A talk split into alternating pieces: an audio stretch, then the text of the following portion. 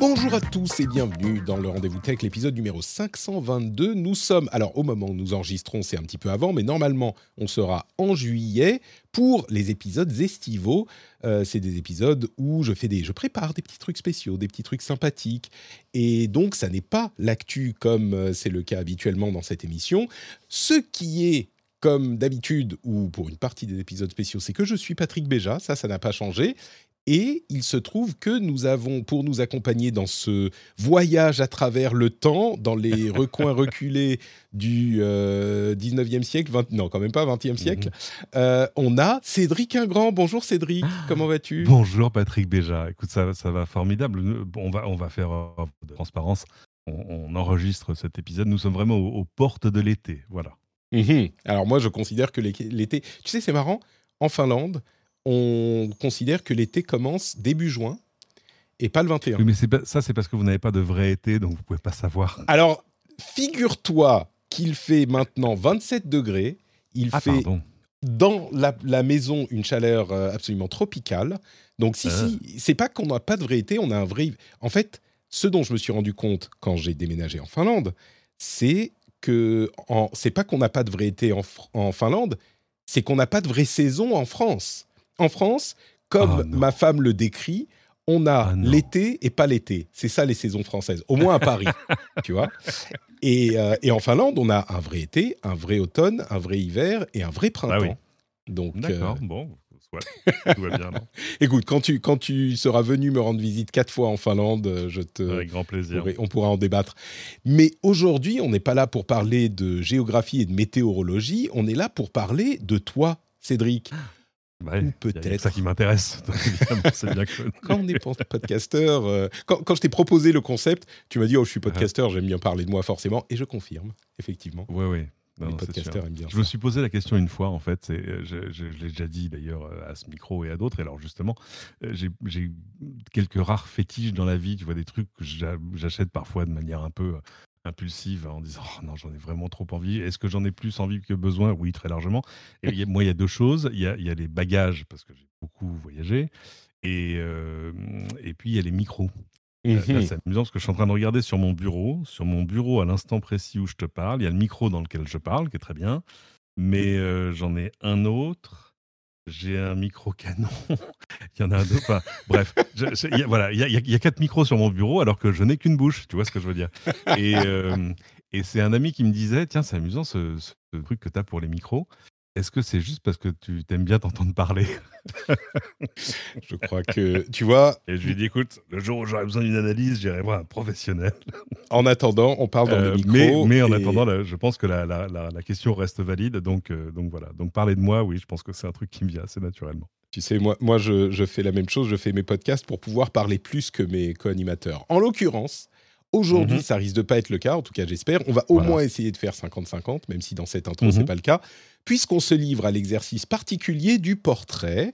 On l'avait déjà fait il y a quelque temps avec euh, notre ami Jérôme Kainborg, et on l'a fait aussi sur l'autre émission, le rendez-vous. Alors, je ne sais pas si vous avez entendu les, les, notifications de Discord, mais je vais très vite régler ça. Euh, avec notre ami Jérôme Kainborg, on a fait aussi avec euh, plusieurs co-animateurs et co-animatrices dans le rendez-vous jeu. Et c'est un exercice qui plaît pas mal, donc j'espère qu'il vous plaira en l'occurrence aussi, puisque ça nous permettra d'apprendre à connaître un petit peu plus euh, ce formidable journaliste, ex-journaliste, que vous entendez souvent euh, dans nos colonnes, on va dire comme ça, mhm. et à travers, évidemment, parce que c'est aussi le but, à travers cet exercice, aller un petit peu explorer, se remémorer euh, ce qui a fait notre, notre vie, notre jeunesse, notre parcours dans la mhm. tech. Donc Cédric, je vais commencer avec une première question. Quel a été ton... C'est une question double. Quel a été ton premier contact avec ce que tu considérerais comme l'informatique ou la tech? Et la, doublure de la question, c'est est-ce que tu as toujours su que c'était quelque chose d'important ou de spécial pour toi? Hein. euh, Alors, je me souviens très bien de mon premier ordinateur. Euh, excuse-moi, je vais te, je, rajoute une question avant pour qu'on resitue ah. les choses. Je ne sais pas si tu veux parler de date, mais je vais te le proposer quand même. Est-ce que tu ah, peux nous donner ton bah, âge pour qu'on sache où on se situe mais dans bien sûr. Je, suis né, tout comme on est à l'orée de, l'été, moi je suis né à l'orée des années 70, je suis né en toute fin d'année 69 année érotique, mais j'ai pas pu en profiter vu l'âge. et, euh, et euh, donc voilà, mais tu vas voir, on va, de toute façon, j'allais évoquer des dates parce que mon premier ordinateur, je m'en souviens puissamment, et, euh, c'est un truc pour lequel je remercie papa-maman de manière, enfin, même parfois un peu implicite. C'était à l'époque un TRS 80 modèle 3. Là, là on, part vraiment très très loin dans la préhistoire de l'informatique mmh personnelle parce que en gros, je l'ai eu, j'étais en CM2, donc on devait être en 1979. Et, ah oui, c'est vraiment. ah ouais. Et je me souviens très bien euh, acheter euh, la avenue euh, à, Paris, avenue Gambetta. il y avait à l'époque un, magasin. Il y, a eu toute une, tout un petit réseau de magasins Tandy en France, T-A-N-D-Y. Euh, ah là là, euh, Tu te souviens? Ben oui. J'ai fait un épisode en fait qui est un petit peu la version euh, camouflée de la même chose pour moi en parlant de mes moments mémorables de la tech qui a dû être diffusé la semaine dernière. Et, c'est bien uh-huh. qu'on le, qu'on le fasse à la suite parce que j'ai pas du tout évoqué Tandy alors que bien sûr, Tandy, oui, oui, l'une des marques majeures de cette ah, époque. Mais Tandy, mais surtout, Tandy, c'était des magasins où, il y avait. Euh, alors, il y a eu des, micro-ordinateurs, il y a eu plusieurs générations. Il y a eu le modèle 1, je me souviens du modèle 1, du modèle 3, je ne me souviens pas du modèle 2, enfin peu importe. Et, euh, mais c'était des magasins où il y avait aussi, où, tu allais acheter, tu vois, un scanner. Je ne parle pas d'un scanner pour des images, hein, mais un scanner de, fréquence radio, euh, où tu allais mmh. acheter une CB. Ils vendaient des composants électroniques. Il y a plein de gens qui ont commencé leur leur carrière, j'ai envie de dire, d'ingénieur électronique en, en, assemblant des trucs et en allant chercher des composants chez Tandy. Ils avaient des choses. Euh, enfin, moi, je me souviens, parce qu'il y en a même dans le centre commercial euh, qui était euh, à côté de chez moi. Enfin, c'était un truc relativement courant. Bref. Et je me souviens pas du processus de décision. Enfin, je me souviens pas de d'avoir pris part à une discussion avec mes parents où ils se sont dit il faut qu'on achète un ordinateur parce que c'était pour moi hein, clairement c'était pas moi j'étais j'étais l'aîné de trois enfants et c'était pas pour eux. Enfin, je pense pas. Je, je réfléchis. ils étaient peut-être un peu jeunes quand même à ce moment-là. Bah non, ils avaient quand même déjà. Mon, oh, père devait avoir quelque chose comme 37 ans, un truc comme ça. Et, euh, alors, je sais que c'est le moment. Pardon, 37 Je veux dire, tes, tes, frères. Euh, tes frères Ah euh, non, mes frères et sœurs. Non, non, mes frères. Non, non, j'étais l'aîné des trois. J'avais C'est ça, donc, ils étaient trop jeunes, c'était pas pour eux. Mon petit frère en avait 6, ma, ma, mm. petite sœur en avait 3. non, non. Bon. Et, mais c'est pas ça, c'est amusant que tu me poses la question parce que c'est aussi le moment où mon papa, qui était médecin, faisait sa thèse et peut-être qu'il s'était dit je vais taper mon truc sur l'ordinateur. mais mais faut, faut, faut, réaliser à quel point on était au, au, début, prémices du, enfin, tu vois, de la préhistoire, quoi. C'était l'époque, je me souviens, où au Palais de la Découverte à Paris, quelqu'un de très important qui s'appelait Jean-Jacques Servan-Schreiber, mais alors là, elle est sur Wikipédia, parce que c'est moi, patron de presse, tout ça, avait pris la tête d'un truc qui s'appelait. Enfin, en gros, ils avaient mis plein d'ordinateurs personnels de l'époque donc des trucs, des VIC-20, des Commodore, je sais pas quoi. C'était pas encore le Commodore 64, etc., etc. et puis il y avait probablement des machines françaises de chez Bull. Enfin, ouais. Euh, ah, Bull en, non plus, accès libre. pas évoqué. C'était bah pourtant, euh, c'était notre en, accès. Ouais. Bah oui, en accès, en accès libre. Euh, pour que les gens puissent découvrir l'information de personne. Mais c'était tellement les prémices moi, je me souviens avoir donc reçu cette machine qui était une machine monobloc. Vous tapez TRS-80 modèle 3 et sur Google, vous allez voir à quoi ça ressemble. Euh, et, et, là où souvent les machines étaient, tu vois, il y avait l'écran d'un côté, une sorte d'unité centrale de l'autre, le clavier, etc. Voilà. Là, c'était monobloc, tout était ensemble, écran noir et blanc, pas de graphisme, rien, enfin, ou des graphismes ASCII, enfin, tu vois, là, c'était. Euh, et, euh, et donc on te livrait ça, et puis voilà, il y avait pas de il y avait un petit système d'exploitation à l'intérieur, il y avait 16 kilooctets de mémoire, ce qui était un truc tellement important que c'était même marqué sur un badge sur la machine pour dire que c'était vraiment la plus puissante du marché. Et, tu démarrais et tout ce que tu avais c'était basique. Mmh.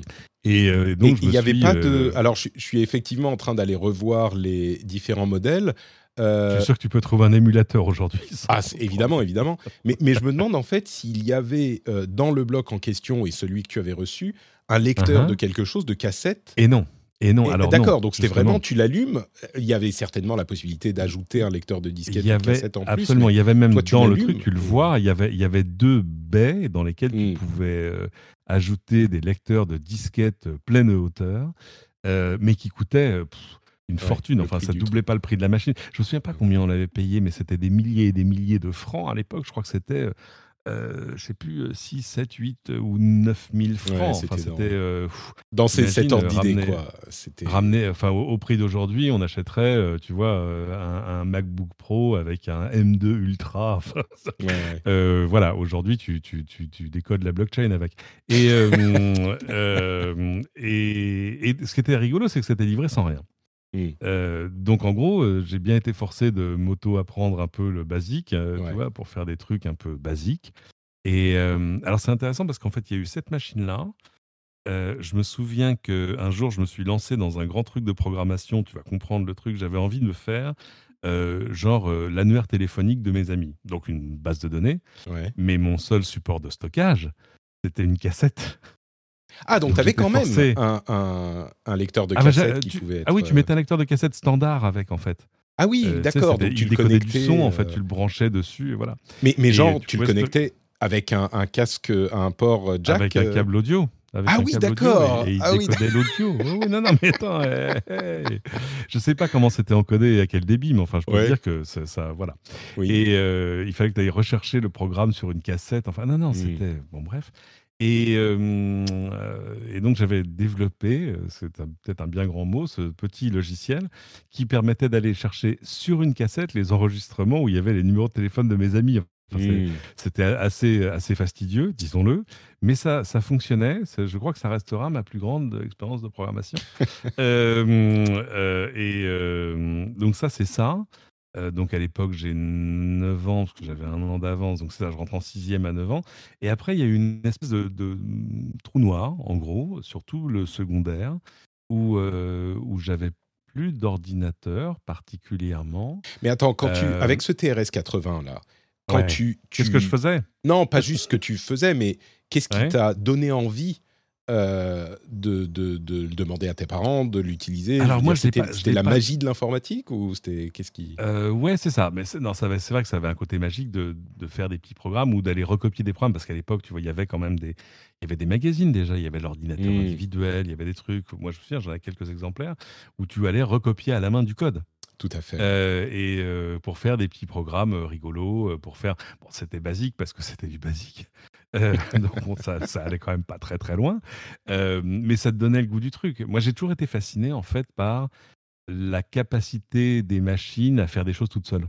Tu vois ce que je veux dire? Mmh. euh, Fasciné par plus, plus loin dans l'histoire, je me souviens sur mon premier PC, lancer une défragmentation de disque, je trouvais ça génial. Ouais, le truc. Parce que coup, tu lançais un truc et à coup, il y avait tout qui clignotait et la machine travaillait toute seule pendant une plombe et c'était waouh. Je comprends. Ouais, ouais, ouais, ça me parle aussi. Ça me parle aussi cet aspect de. Tu vois?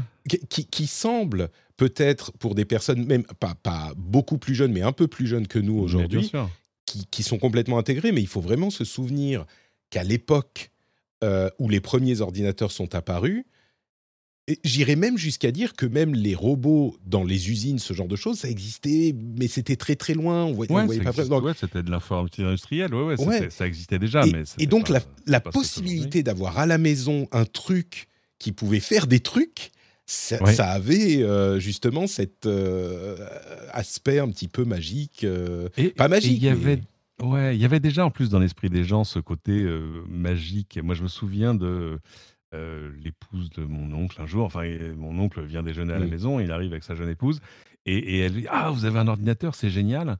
je dis ouais. Et, et, elle se met à essayer de taper sur le clavier pour lui poser des questions, mais des questions à la ah oui. GPT. Donc en fait, elle avait, tu vois, elle avait 40 ans d'avance ouais. sur, sur, le mouvement des choses. et, évidemment, ça ne fonctionnait pas. Enfin, oui, non. je, la réponse était syntaxe error, tu vois. C'était voilà. et, euh, mais on est, euh, tu vois, on, on est là euh, pré Macintosh et, mmh. pré Internet. Enfin, donc là, là, on est donc début des années 80, on va 80, dire. c'est ça. Où, tu vas ensuite? Qu'est-ce qui se passe après? Et donc là, tu bah, avais ressenti déjà, par rapport à ma deuxième question, tu t'étais dit, OK, il y a un truc magique là. Là, il y a un truc qui, ah, oui, oui, tout à fait. qui, me passionne. Quoi. J'aime sur le courant, hein, en général. Pardon, ça a euh, coupé un petit peu. Tu peux, tu peux répéter ta, ta phrase? Ouais, je disais, j'avais de toute façon déjà une sorte de passion pour les trucs qui se branchaient sur le courant, mmh, en général. Euh, c'est-à-dire, euh, en fait, assez peu de temps après, quand je suis au collège, on était là dans toute la vague des, des radios libres, tout ça, et des radios pirates. Mmh. Et, et, moi, à 13 ans, je muni de mes, mon expérience égale à zéro dans le domaine. Je n'avais jamais parlé vraiment dans un micro. Euh, j'ai décidé que j'allais faire de la radio pirate. Euh, donc je me, suis, je me suis présenté directement dans la meilleure d'entre elles, qui était Carbone 14 à l'époque. Ah ouais euh, ah D'accord. j'ai hésité. Et là aussi, il faut que je remercie chaudement ma maman, qui est encore avec nous, et, qui, elle, était. on habitait à côté du bois de Vincennes, je la fais rapide, et elle, elle, travaillait à, à Cachan. Elle était enseignante, elle était agrégée d'anglais dans une IUT. Et, et en gros, les locaux de Carbone 14 à l'époque, donc avant qu'ils soient saisis, euh, se trouvaient pas très loin de la porte d'Orléans. Et c'était à peu près sur son parcours. Donc je me souviens d'un mois de juin, il y a exactement 40 ans, donc mmh. en 83, où en fait elle partait le matin tôt. Moi j'avais pour ainsi dire fini les cours. Et, euh, elle m'y déposait tous les matins euh, à 8 heures. D'accord. Et Mais moi, attends, je faisais tu... le siège de la porte. Tu, vas à Carbone 14 Pardon, vas-y, finis ton, En fait, j'ai commencé par faire le, siège de la porte d'entrée, en disant voilà, moi, je, veux venir chez vous. voilà. Donc, euh, de Garlas, au bout de quelques jours, euh, quelqu'un m'a laissé rentrer en disant voilà, euh, bah, je sais pas. En plus, c'était quand même un truc c'était pas, euh, tu vois, c'était pas Radio France, c'était pas Europe 1, mm. c'était pas un truc très organisé. Les mecs avaient une grille des programmes, ils débarquaient 10 minutes avant et ils faisaient leur émission. C'était un bordel. Parfois, il y en a qui venaient pas. Euh, donc, euh, celui qui finissait une émission mettait une bande en attendant que les suivants arrivent. Enfin, Faut juste en, un mot, peut-être rappeler rapidement. Je suis sûr que 99% des gens savent, mais on était à une époque où les, les ondes étaient contrôlées et des licences étaient attribuées par le gouvernement. Ouais. Et, donc les radios pirates, c'était des gens qui émettaient euh, sans licence du gouvernement pour faire des trucs que, qui étaient pas qu'on n'entendait bah, pas ailleurs. En fait, quand Mitterrand a été élu en 80, il avait promis la libéralisation des ondes. C'est-à-dire qu'il faut imaginer qu'à l'époque, tu allumais la radio et il y avait euh, quatre trucs à écouter qui étaient euh, RTL, Europe 1, France Inter. Et si sur la FM, il y avait FIB, France Musique, France Culture. Et en gros, à peu près, c'était tout. Euh, alors qu'il restait quand même pas mal de spectres euh, à, occuper et qu'il y, y, avait plein de pays où il y avait euh, plein de stations de radio musicales, de news, de talk show, de machin, que sais-je, confessionnels, enfin plein de trucs. Et, donc la promesse était là. Donc évidemment, il y a plein de gens qui n'ont pas attendu, mais des gens qui. Jean-Paul Baudecroux, patron d'énergie, il n'a pas attendu de remplir un dossier pour avoir une fréquence pour machin. Énergie a commencé dans un immeuble dans le 19e ou le 20e, là, à Télégraphe. Pourquoi à Télégraphe? Parce que c'était le point le plus haut de Paris. L'émetteur était dans la baignoire et l'antenne sur le toit. c'est comme ça qu'a démarré Énergie. Et donc tout le monde a démarré plein de radios. Il y avait des radios. en fait, ils avaient prévu, ils ont dit il y aura des radios commerciales et des, des radios associatives. Et euh, donc tout le monde a commencé des trucs dans son coin parce que le mmh. plus simple pour dire que tu peux faire, c'est quand même de le faire. Mais euh, là-dessus, Carbone 14, c'était quand même une espèce d'ovni. Euh, c'était extraordinaire. Enfin, aller chercher parce qu'il y a eu un film hein, qui était sorti en 83 d'ailleurs, qui s'appelait Carbone 14 le film, qui a été fait par un, garçon formidable, un cinéaste, disons-le, s'appelle Jean-François Galotte et, qui, à l'époque, sur Carbone 14, avait une émission où il se faisait, il se faisait appeler David Grossex. Et, euh, et euh, c'était, euh, enfin, c'était une sorte d'anarchie créative totale où les mmh. gens ils ont fait des trucs, ils ont fait, il y a des gens qui ont fait l'amour en direct, enfin, et il y avait des émissions qui étaient inenvisageables, moi que j'adorerais refaire en podcast. J'avais une émission fétiche qui passait le dimanche soir, c'est pour ça que je me couchais très tard et j'étais très fatigué au, collège le lendemain, qui s'appelait 50 millions de voleurs. C'était comme 50 millions de consommateurs, le, magazine de l'époque, bon, maintenant 60 millions. Euh, sinon que ça t'apprenait à aller voler dans les magasins, à aller faire des trucs, enfin, bref, les, les dernières escroqueries à la mode, enfin, donc c'était c'était une vraie radio pirate au sens de pirate, euh, mais il s'y passait toujours quelque chose. C'est là que sont nés des talents. Euh, je me souviens de Super Nana, de Jean-Yves Lafesse, mmh. de tout ça. Donc voilà. Donc ces gens-là, collectivement, au bout de 2-3 jours, on dit bah tu vas me voir, j'ai 13 ans, enfin probablement des boutons, Bref, mais je te dis, j'ai un seul une, une, seule envie dans la vie, c'est de faire de la radio, et c'est mmh. ici et c'est nulle part ailleurs. Quoi. Et, euh, et donc, ils m'ont laissé rentrer, euh, et m'ont mis au standard. ah oui Ce qui était bien parce que c'était, personne n'était payé. Enfin, tu vois, il y avait enfin, bref, tout ça était financé par un, homme d'affaires corse, euh, bref, qui lui avait d'autres ambitions. Euh, hmm. Mais euh, il y avait personne pour manager rien. Bref, et, du coup, ils ont dit Ah ben cool, tu vas faire le standard. Donc moi, j'étais fou de joie. J'arrivais à 8 h du matin et je faisais le standard, en gros, jusqu'à ce que mes parents me rappellent à 22 h 23 h en disant C'est vrai qu'il faudrait rentrer maintenant. ça va aller comme ça. Et, voilà, et ça, ça a été une petite euh, parenthèse euh, enchantée qui a duré deux mois jusqu'à ce que les CRS barquent, jettent les betters par la fenêtre. Ça a duré combien de temps déjà, tu dis, Carbone 14 Deux mois. Deux mois. Ah, c'était que deux mois 14, Carbone 14, ça a duré deux ans et demi, deux ans, deux ans et demi. Euh, mais moi, je suis arrivé tard dans l'histoire et je suis hmm. arrivé juste avant la saisie. Et donc voilà, je crois que j'ai gardé le bouton de porte. Il doit être dans un carton quelque part encore chez moi. Mais ça reste un grand souvenir. Et donc après, je me suis rabattu sur une radio associative qui, elle, avait un énorme euh, avantage c'est qu'elle se trouvait dans le même pâté de maison que ma maison. Et donc, euh, je, je il faudra détruire cet épisode. Euh, il, faudra détruire cet épisode avant que mes enfants ne l'écoutent un jour. donc, je, je m'évadais la nuit pour aller faire de la radio. Bon, c'était c'était moins, c'était rigolo, mais c'était moins hardcore c'était moins punk quoi. Et euh, mais ça m'a appris à faire de la radio parce que là j'avais une émission à moi je sais en fait il y avait plein c'est une radio associative où chacun faisait son truc dans son coin. Donc il y avait une émission il y avait des émissions musicales de tout genre ça allait de la musette jusqu'au funk. Et puis euh, j'avais pas encore le bagou que j'ai acquis plus tard donc je me sentais pas de faire que du talk show euh, et j'ai dit, tiens, qu'est-ce qui reste comme musique qui n'a pas, pas, son émission? Et le seul truc, c'était le, le heavy metal. Donc ça tombait bien parce que ah. j'avais plein de potes, moi, au collège, qui étaient, tu vois, Led Zeppelin à fond et tout ça, etc. Donc je leur dis, venez, on va faire une émission ensemble sur le heavy metal. Alors que j'étais celui qui connaissait, qui, connaissait, rien. moi. Et donc parler de trucs que je connaissais pas m'a largement préparé. l'entraînement, l'expérience le, qui compte. Mais le, côté, le côté, ouais, il y avait une radio à l'époque qui avait un, slogan, euh, qui, je sais plus comment s'appelait la radio parce qu'elle a changé trois fois de nom depuis. Et le slogan c'était tant qu'il y aura des piles. Et ben, je crois que c'est resté mon slogan à moi. C'est marrant parce que, alors, on parle beaucoup de radio là, mais qui, n'a pas forcément. Euh, oui, mais je n'aurais jamais été podcasteur euh, s'il n'y avait pas eu. Évidemment. mais, mais même pour ce qui est de la magie de, de l'informatique, en fait, il y a un truc qui est lié, j'ai l'impression, dans, dans l'imaginaire collectif ou individuel mhm. des gens, c'est que c'est les possibilités, en fait. Tu peux faire des trucs que tu pouvais pas faire avant, ce qui a continué pendant toute l'histoire de la tech et de, et de l'innovation. Mais revenons du coup euh, à, à, la tech. Donc là, on est au en collège. 83 au collège. Et, euh, et, là, j'avoue que je délaisse mon TRS-80 parce qu'en fait, il faisait pas grand-chose. Bah. Je me souviens qu'un jour, tu pouvais acheter des, des, logiciels, mais enfin, il y en a quand même pas beaucoup. Euh, et j'avais acheté un jeu qui, qui s'appelait Hyperspace ou un truc comme ça, mais qui était un jeu, en, tu vois, spatial en ASCII. Euh, où tu, enfin bon, ça, ça, allait quand même pas très loin. Et j'attends, pour tout dire, j'attendais la suite. J'avais découvert entre temps l'Apple II, etc. Donc là, il y avait quand même une bibliothèque de logiciels qui était largement plus large.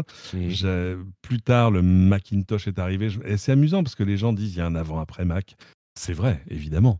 Mais, euh, mais moi, je ne l'avais pas forcément ressenti à ce point parce que j'ai continué à faire joujou avec des Apple II. Moi, j'en ai jamais eu chez moi. Enfin, si, j'en ai emprunté parce que ma mère en avait au bureau, bref. Mais, mais euh, là, c'était chouette parce qu'il y avait quand même des vrais logiciels. Il y avait du traitement de texte, il y avait, tu faisais plein de trucs. Enfin bon. Euh, mais j'ai pas eu ce côté, euh, tu vois, Mac ou rien. Bon. Mmh. Euh, d'autant qu'après ça, j'ai été très PC. Et en fait, voilà, il a fallu que j'attende mon premier PC. 80, ouais, ça, quand je suis rentré à la fac, en gros, 87. Et là aussi, livré avec lecteur disquette, mais pas de disque dur. Alors là, aussi, c'est d'une marque qui n'existe plus, qui s'appelait Zenith. Oh. Zenith. Incroyable. Ouais, ouais, mais avec un, avec un processeur Intel qui était un, un 8086, mais turbo, qui faisait du 8 MHz. ouais, donc là, on rentre vraiment dans l'ère des PC, PC compatibles, on rentre dans à l'époque. Absolument, exactement. Et ah oui, oui, où, il fallait, tu avais même des logiciels qui te disaient à quel point ton PC était compatible avec un PC IBM. euh, ouais, moi c'est 94%. Je, je, sais pas ce était le, sur, quel, sur quoi il se basait pour ça. Euh, et je me souviens être allé acheter mon premier disque dur euh, pour le mettre dans la machine, 30 mégaoctets. Alors là, ça m'a changé la life. 30 euh, mégaoctets. I repeat, 30 mégas. Je sais plus combien il y avait de mémoire, mais enfin, c'était pas. Euh, voilà. Et là, tout à coup, il y avait des jeux, il y avait du graphisme limité, mais du mm. graphisme, il y avait etc. etc. Euh, et là, en plus, on, pouvait vraiment commencer à faire des choses. Et je crois que c'est sur cet ordinateur-là que j'ai eu euh, mon premier modem. Là Ouh là là, ah oui, non, mais alors là, on, on, arrive dans le futur, là. C'est déjà euh, modem. ouais, c'est ça. euh, je sais plus, 1200 ou 2400 bauds, 1200, 1200. donc un truc très lent, tu vois, vitesse un peu Minitel. et, et à l'époque, pas d'internet, mais il y a des réseaux de, de serveurs. Alors là, c'est totalement des trucs faits à la maison. On appelle des BBS, des Bulletin Board Services. En gros, c'est quelqu'un qui a un PC et qui va chez France Télécom à l'époque, enfin au poste télécommunications, et qui dit bonjour, j'ai besoin de, je sais pas, quatre lignes téléphoniques en 30. Et on lui dit, mais monsieur, pourquoi vous avez besoin de ça? Ben, T'inquiète. Et, et qui derrière met trois ou quatre modems. Enfin, c'était c'était tout un setup. Et, et, en gros, ça te donne accès à un truc qui, qui, a des forums dans l'ensemble, euh, petit système de messagerie pour se parler entre membres, un peu de téléchargement de fichiers. mais bon, ça reste limité. Mais, mais c'était tout un truc, c'était même toute une communauté de, de, de, serveurs BBS qui se parlaient entre eux, avec même des gens qui avaient créé des réseaux euh, pour faire, euh, pour en gros étendre les forums à, tout, à tout, un réseau de BBS mmh. dans un pays ou dans le monde. Ouais. On, est, on est en quelle année là? Parce que quand tu parles de Là, on est euh, toute fin des années 80, début des années 90. Ouais, toute fin des années 80, c'est ça. Donc 89, 90. On est quand même à un moment où le reste de la France est sur Minitel, quoi.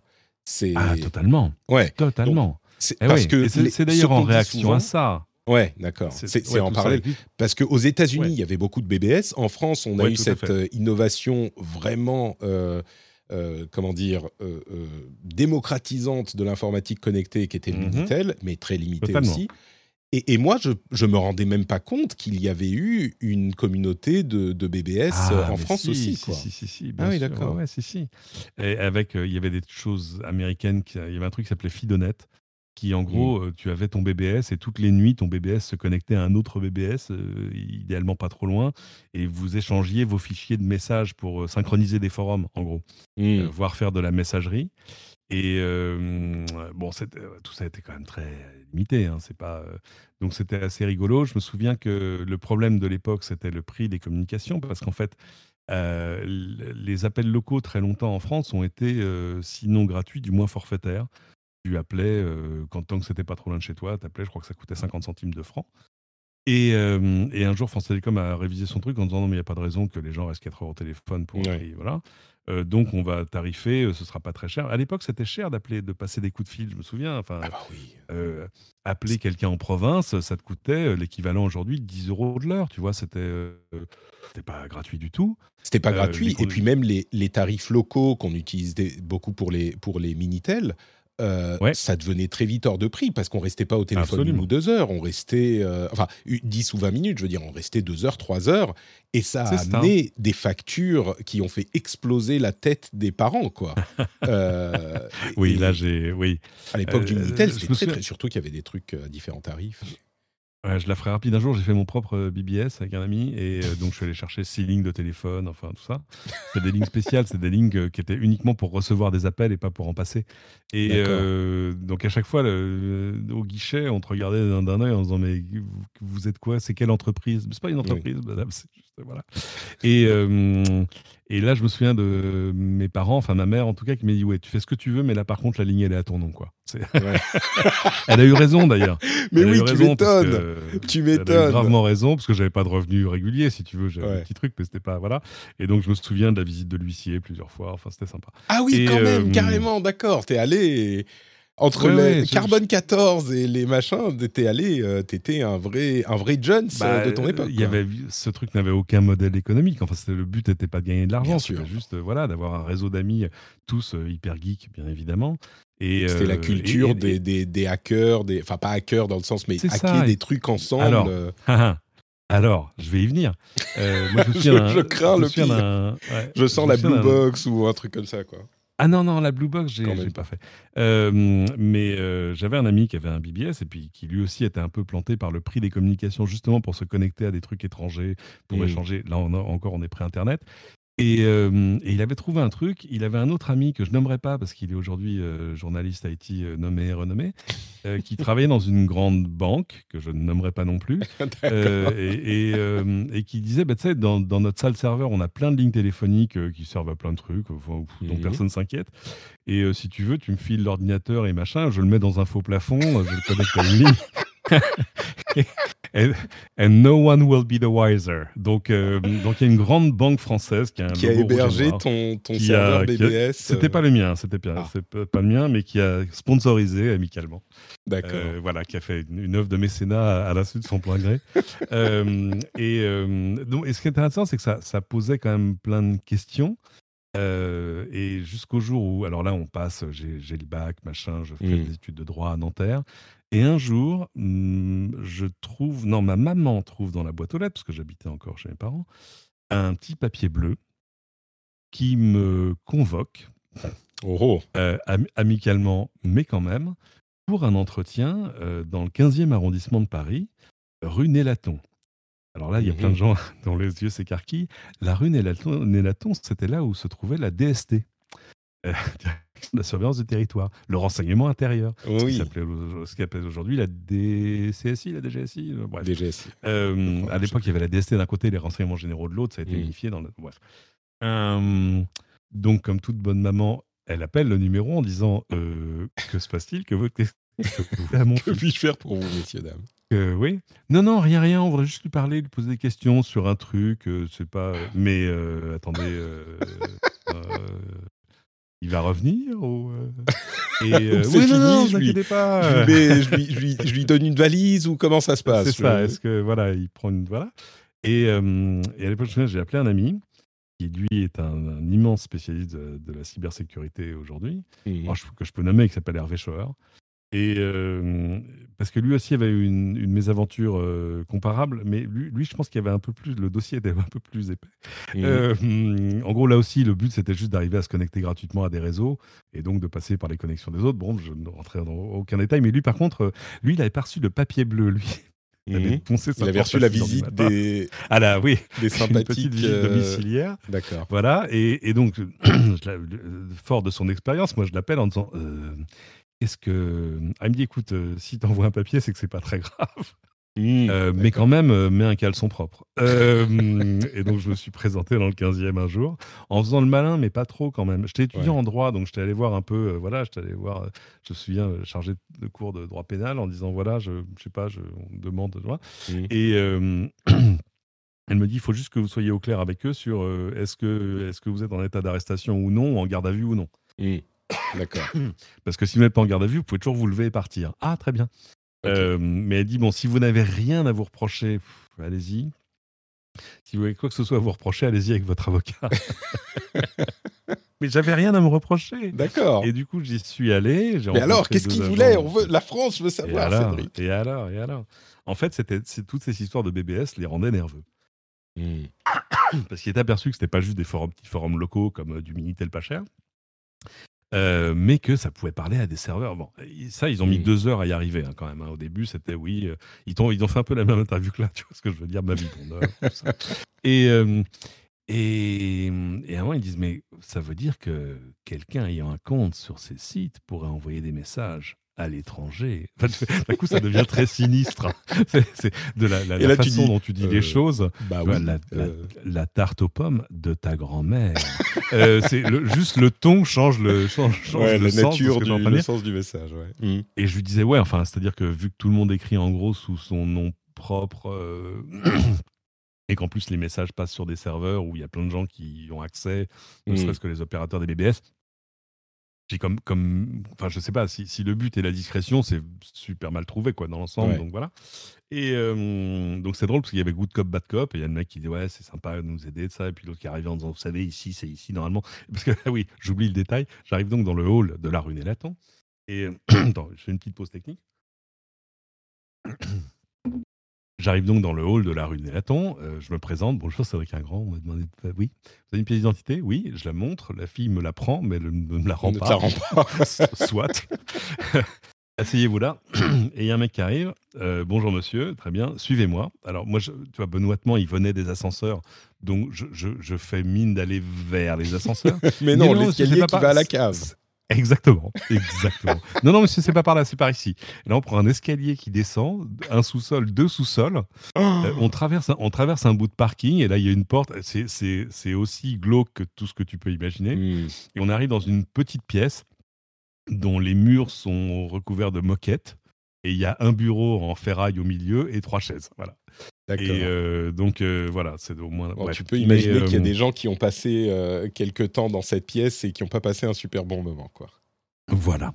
Et, donc voilà, donc deux trois heures d'interrogatoire, je ne sais pas, mais de, de, discussion. Et à un moment, je leur dis mais où est-ce que vous voulez en venir? Et donc le mmh. mec s'énerve en disant mais à un moment, il va falloir que vous me disiez ce que vous sachez, ce que vous savez. Euh, je, mais enfin, je sais pas. Moi, je. Posez-moi une question. mon, petit background d'étudiant de droit m'a quand même vachement poussé parce que je disais, voilà, je, suis là pour répondre à vos questions, mais je, voilà. Donc, bon, à la fin, ils sont arrivés à la conclusion que j'étais probablement pas un, danger pour la sécurité nationale, euh, voilà. Mais, euh, mais ils m'ont dit, mais restons en contact, voilà, si vous avez des choses. Et le garçon me, me donne une carte de visite. Et ce qui est intéressant, c'est que je l'ai recroisé quatre ans plus tard, dans de, tout, tout autre, euh, dans un tout autre contexte. Et euh, je ne sais pas s'il m'a reconnu ou pas. Je pense que mmh. oui. Mais quand il m'a refilé une autre carte de visite, elle n'était pas au même nom. Ah Bref. Enfin voilà. D'accord, euh, mais j'imagine que, j'imagine que du coup, c'était les renseignements qui faisaient leur boulot pour essayer d'avoir, euh, d'une part, de comprendre exactement comment fonctionnaient ces, ces, nouvelles technologies et ces réseaux, même s'ils ont des gens qui connaissent. Enfin, c'est toujours pareil, quoi. Tu sais comment ça fonctionne techniquement sur le papier. Aujourd'hui, ouais. Ouais. Aujourd'hui, ils sont super affûtés. Enfin, j'entendais avant-hier l'interview d'un garçon qui est genre directeur technique de la DGSE. Ils sont, ils sont, ils sont pire qu'affûté. Enfin, dire, c'est, c'est de leur première spécialité. C'est, tu vois. Mais, mais, en plus de ça, à l'époque, pas du tout. Et, en plus du fait de savoir un petit peu comment ça marche, ce que c'est, de quoi il en retourne, euh, il voulait aussi peut-être avoir des contacts qui pouvaient resservir plus tard. Euh, Exactement. Exactement. Parce qu'il y a eu donc, une histoire fameuse de, de, hackers qui ont été cooptés euh, par la DST à l'époque et qui ont, pour se faire mousser, provoqué des gens à faire des trucs pas légaux. Enfin, voilà. Hmm. vous tapez Jean-Bernard Conda sur, sur, sur Wikipédia, ça vous racontera l'histoire. Et enfin voilà. Donc ça, c'est l'époque pré-internet. Ouais. Et donc là, fin des années 90, début 80, euh, fin des années 80, début 90. Voilà, on est euh, début des années 90. Comme j'en parle, je fais du droit. Alors, moi, euh, en fait, mon épisode ah sur les moments de machin où je raconte un petit peu ce qui m'a marqué moi, c'est en fait la semaine prochaine. Je me suis trompé, pardon, vous ne l'avez pas. Donc, ah. quand on diffusera, ce sera la semaine prochaine. Difficile Mais l'un des trucs que j'ai c'est ça. L'un des trucs qui, qui, a mis, évidemment transformé ma vie, c'était l'arrivée d'Internet. Et pour moi, c'était, comme j'étais en IUT d'informatique, c'était tout début 90, genre 92, 93, euh, tu vois, quand vraiment l'Internet était encore réservé au milieu académique, en France, euh, etc. Ouais. Donc, toi, c'est arrivé quand? Bah, ça arrivait un peu avant ça. Et là ah, encore, euh, par, euh, par, euh, par le biais d'un garçon qui a un peu mis un truc dans le faux plafond, mais pas le même faux plafond. Non, non, c'est un, garçon remarquable qui s'appelle Loïc Dachary et qui est l'un des, l'un des pionniers de l'open source en France. Mmh. on, est, on est avant Linux, il hein, faut se souvenir. Et, Linux, c'est fin 90. Et lui, il a une vraie expertise sur les systèmes Unix, sur les réseaux, etc. Et à un moment, je ne sais pas par quel biais, il parle à quelqu'un qui travaille à l'AFP, l'agence France Presse, et qui dit voilà, euh, il faut qu'on ait une connexion Internet euh, pour notre bureau de Washington. Et il dit mais moi je vais vous aider. Euh, donc il les aide. Et en échange de quoi, il lui donne un accès. Alors un accès qui était direct ou pas direct, je ne sais plus. mais en tout cas qui lui permet par exemple de commencer à avoir une adresse mail et même à donner des adresses mail à des gens. Mmh. Moi, j'ai voilà. Et moi, je le Attends, mais en quelle année là 91. Ah oui, ah bon, ouais, euh, remarque, moi c'est fin 91 ma première adresse mail, donc euh, dans cette course, euh, je sais pas, peut-être que tu es un petit peu avant. Je sais pas, 90-91, c'est ça. d'accord. Ah et c'est super tôt. Hein. Et, donc, euh, alors, ça, donnait des adresses mail un peu alambiquées parce que tu mmh. vois, y avait, tu ne pouvais pas juste créer ton nom de domaine euh, comme, euh, comme ah un touriste. Non, non, non, c'était un peu compliqué. et donc, tu mettais aussi dans ton adresse mail le nom des machines par où le mail devait passer. Enfin, c'était mmh. laborieux, mais ça fonctionnait. Et du coup, et du coup là, tu avais accès, c'était le monde qui te parlait. Enfin, c'était. Mmh.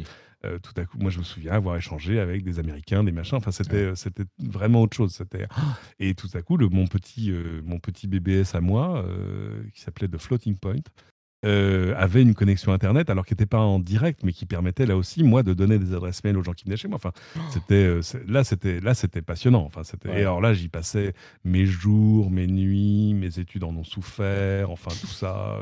Mais du coup, tu t'es dirigé vers le droit parce que euh, papa, maman, faut être sérieux, machin. Et puis il n'y avait pas vraiment de. Enfin, c'était soit ça, soit ingénieur, j'en sais rien. T'aimais le, le droit ou? Oui, oui. en fait, il a, dans ma tête, il n'a jamais vraiment été question que je sois ingénieur, par exemple. Évidemment, il y a plein de gens, tu vois, j'ai un papa médecin, donc dans, dans, ma, dans ma famille, on est médecin ou enseignant, je la fais un peu rapide, mais c'est ça. Et euh, j'avais pas forcément l'envie. Euh, enfin, l'exemple de mon papa qui partait à 7 h du matin pour rentrer à 23 mmh. moyen. Et, euh, et j'avais pas une âme d'enseignant non plus. En revanche, je me souviens assez clairement que. Euh, c'est amusant, il y a des gens qui ont des, des comment dire, des vocations très très clair. Moi, en fait, j'ai jamais eu envie de faire autre chose que du journalisme. D'accord, donc tu avais euh, déjà en ligne de mire le journalisme quand tu as commencé tes études de droit.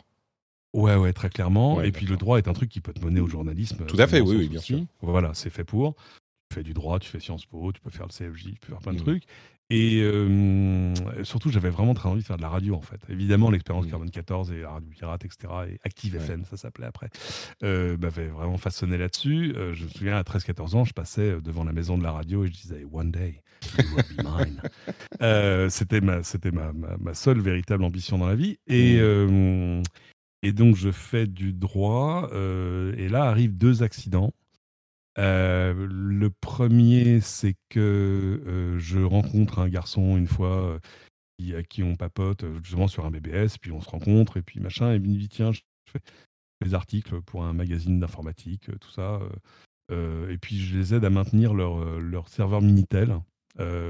mais bon, c'est chier, j'ai envie de faire autre chose. Ils ont besoin de quelqu'un au moins pour l'été. Est-ce que tu peux venir le faire?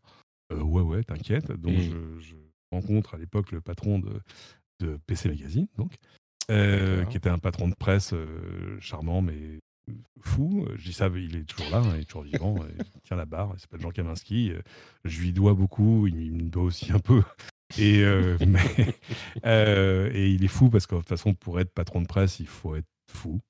Bah, patron, la presse, c'est un truc où euh, tu, tu, peux. Euh, tu as toutes les chances de perdre ta chemise. Et enfin. Euh, les, les, et c'est pas comme ça que tu vas devenir riche ou.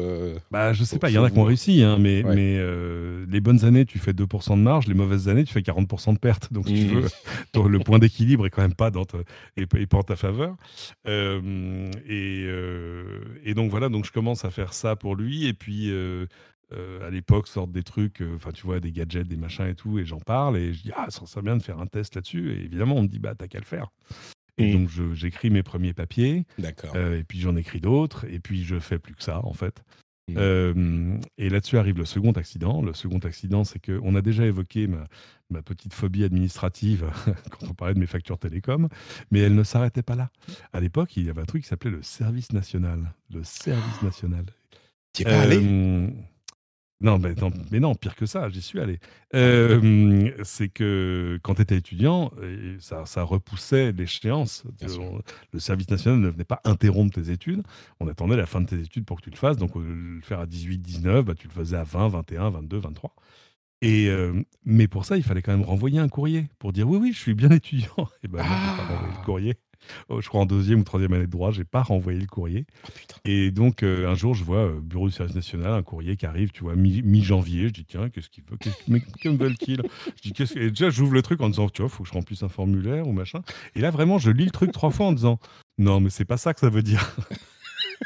Et euh, si, si, ça Vous êtes convoqué à la caserne de machin. le... Ah, vous êtes convoqué au, fort de Vincennes le 2 février à 7h.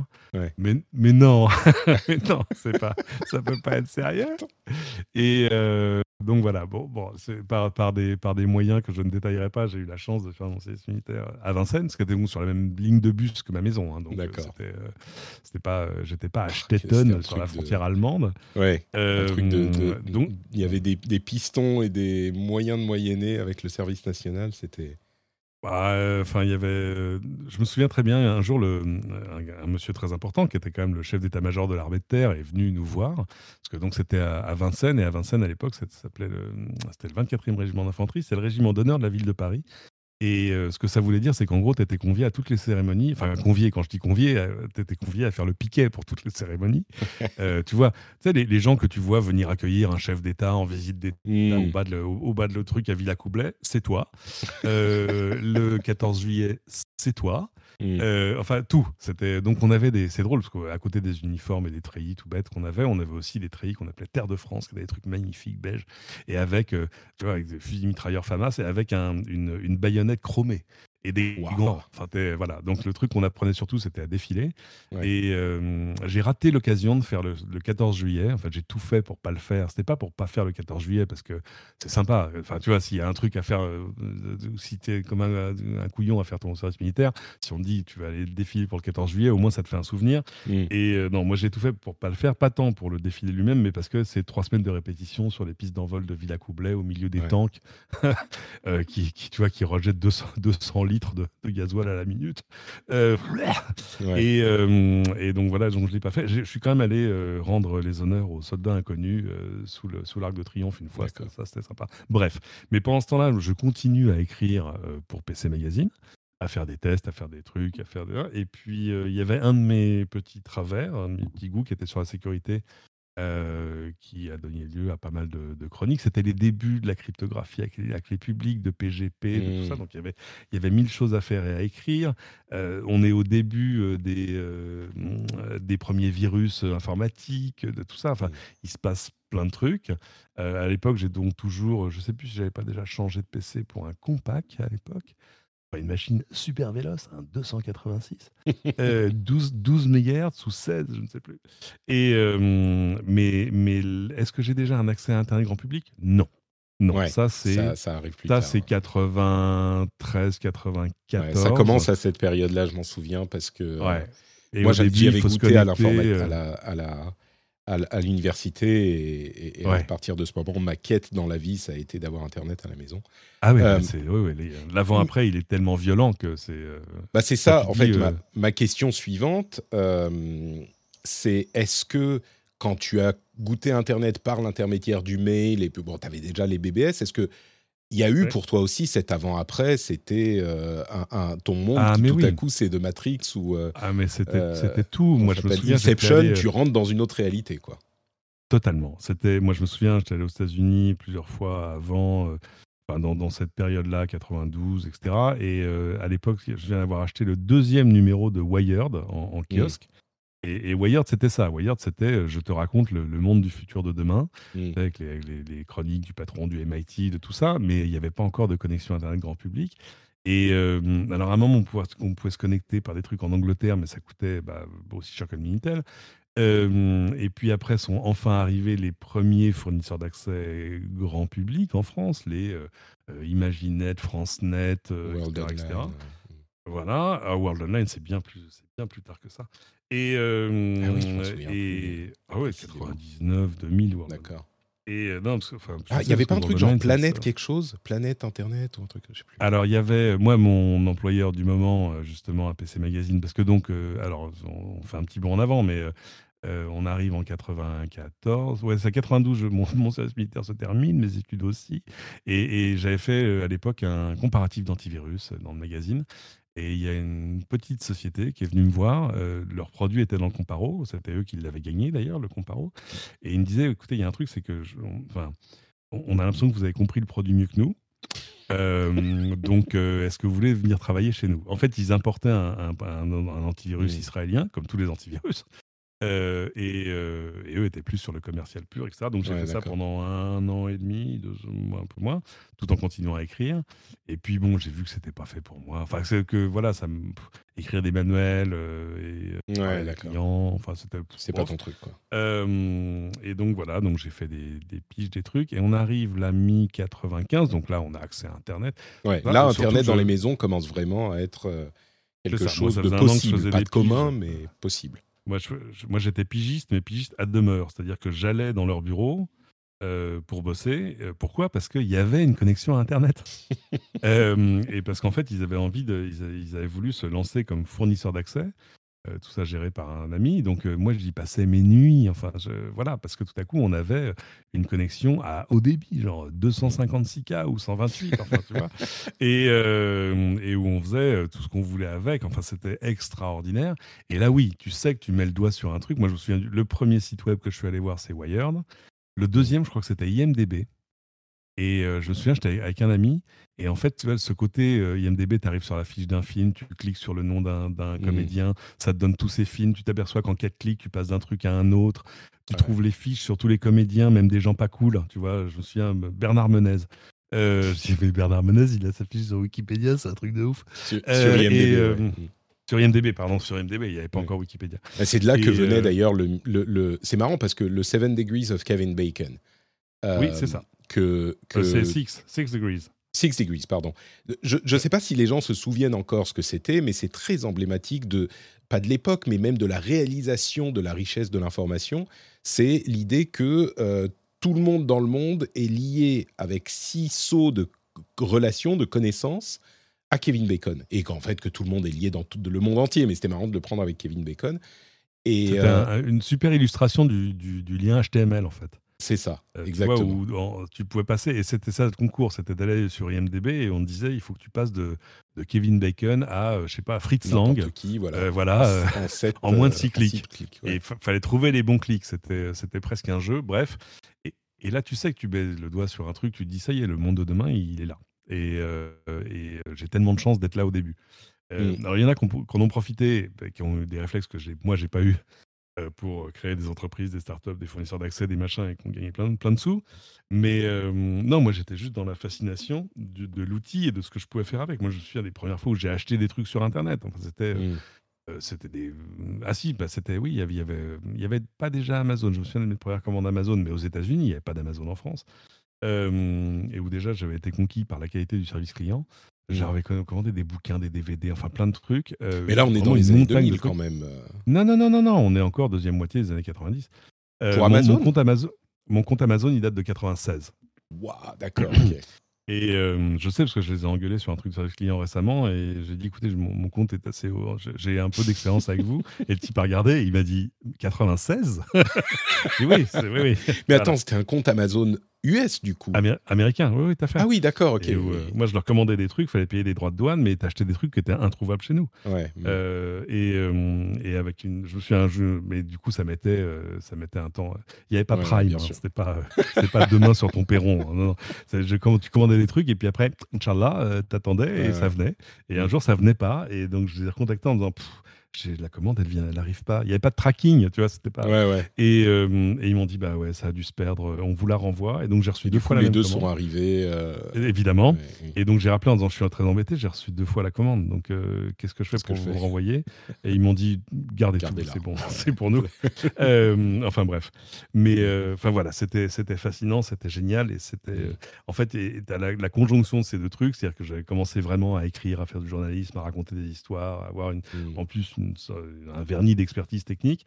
Euh, et puis ça arrivait au début, et, et c'était évident que ça, c'était un nouveau monde qu'il fallait aller euh, euh défricher, raconter, etc. Mm. Join us today during the Jeep Celebration event. Right now, get 20% below MSRP for an average of 15178 under MSRP on the purchase of a 2023 Jeep Grand Cherokee Overland 4xE or Summit 4xE. Not compatible with lease offers or with any other consumer incentive offers. 15,178 average based on 20% below average MSRP from all 2023 Grand Cherokee Overland 4xE and Summit 4xE models in dealer stock. Residency restrictions apply. Take retail delivery from dealer stock by 4 1. Jeep is a registered trademark. Du coup. Euh, donc, Du coup, à l'époque, je, je, propose à mon éditeur de lancer un nouveau magazine. En gros, j'avais envie de faire Wired, hein, mais euh, c'était un truc qui, était assez communément partagé. On était plusieurs sur le marché à vouloir faire Wired. Mhm. Il, trouve ça génial, enfin comme idée, euh, et il m'embauche on the spot en disant c'est bon, on le fait. Je me souviens, on est genre un 2 août et 95 euh, et, et il dit bon, tu sais, j'avais fait un sommaire de numéro 0 pour lui montrer ce qu'il y aurait à l'intérieur. Et dans, dans, le numéro 0, j'avais dit on ferait un reportage sur, euh, sur euh, DEFCON, la conférence des hackers à Las Vegas, qui était à sa mm. deuxième ou troisième édition. Euh, et il me dit mais ça existe pour de vrai ça? Oui, Ah ben c'est super, il faudra absolument le faire. Je dis bah oui, enfin on le fera l'année prochaine parce que là je crois que ça commence après-demain. Ah ben alors tu pars demain. Quoi ça? Quoi quoi quoi quoi? Et ah ben, d'accord, ok. Donc le lendemain, en fait le surlendemain, j'ai pris l'avion pour Los mmh. Angeles, euh, j'ai traversé, enfin bref, et je suis allé montrer Defcon. C'était quelle année du coup ta première vraie conférence aux États-Unis euh? C'est le début d'un truc de, incroyable là quand même. 95. Ah, c'est le début de. C'est le début d'une longue histoire d'amour, ouais, ouais, c'est sûr que. Ouais, Et, je savais pas du tout que euh, tu étais passé vraiment par la, par la, la presse. Par la presse, ouais, ouais, t'as fait. Et puis en plus, ça, ça à, l'époque, la, presse magazine euh, sur ce genre de truc, ça vendait, ça vendait, euh, ah bah vendait fort. Mais on, faisait des mois à plus de 100 000 ex. Enfin, c'était mmh. non, non, c'était beau. Euh, et du coup, on avait une vraie rédaction. Enfin, non, non, c'était chouette. Et donc voilà. Et alors, mais l'histoire, c'est quand même que je reviens de Defcon. J'ai plein de trucs à raconter. et puis c'était les vacances. On est au mois d'août. Et puis mon éditeur revient et il me dit ah alors justement, il faut que je te vois. Ah bon? Euh, alors, j'ai, on a, alors on a, on a vraiment disséqué ton projet. Euh, c'est vraiment super. Hein. Mais alors, euh, je sais plus qui lui avait parlé, son, directeur financier ou un truc comme ça. Il dit écoute, c'est un super projet si tu as envie de faire faillite, parce que ça coûte une, ça coûte une blinde à faire. Bah évidemment, il y a du reportage, il y a tout ça. En plus, on avait envie de faire ça, tu vois, sur un très beau papier avec des cinquièmes couleurs à la Wired, quoi. Et et quand même, le, potentiel de diffusion, si c'est 20 000 exemplaires, c'est le bout du monde. Donc, euh, en gros, voilà ce que tu vas perdre la première année, la deuxième année, la mmh. troisième année. Donc, euh, il dit Je suis très embêté euh, parce que je ne vais pas te licencier pour autant. Ce qu'il aurait pu faire, hein, j'étais en période d'essai, il aurait pu. Mmh. Voilà. Et donc, il m'a embauché comme rédacteur en chef adjoint de, PC Magazine en charge des ah des news, de tout ça. Et voilà ce que j'ai fait pendant près de 4 ans après. Euh, qui là m'a mis là c'était un vrai travail hein, mais mmh. c'était cool hein, c'était ouais, là, aussi j'ai passé oui là je suis allé faire tous mes premiers salons partout mes premiers voyages donc là c'est le début de la vraie là c'est c'est là que tu commences ah, ton métier quoi. Ah là c'est le début oui là c'est le début de la vraie vie.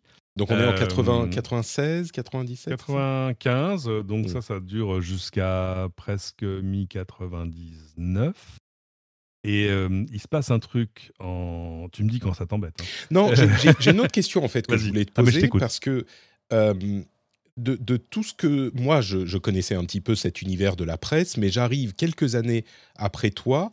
non pas dans la presse, mais je veux dire, mon, mon, mon adolescence vient un petit peu après. Et du coup, j'étais à la charnière entre le monde du, du, PC, et en particulier dans le domaine des jeux vidéo, euh, ah oui, y avait... on n'en a pas parlé, oui. On n'en a pas parlé, je ne sais pas si c'était un truc qui t'intéressait ou pas, mais si, si, bien dans, sûr. dans cet univers-là, il y avait beaucoup de titres de presse, et il s'est passé oh un truc fin 80, début 90, qui est l'arrivée, l'invasion de la culture japonaise, y compris dans le domaine du jeu vidéo et du PC.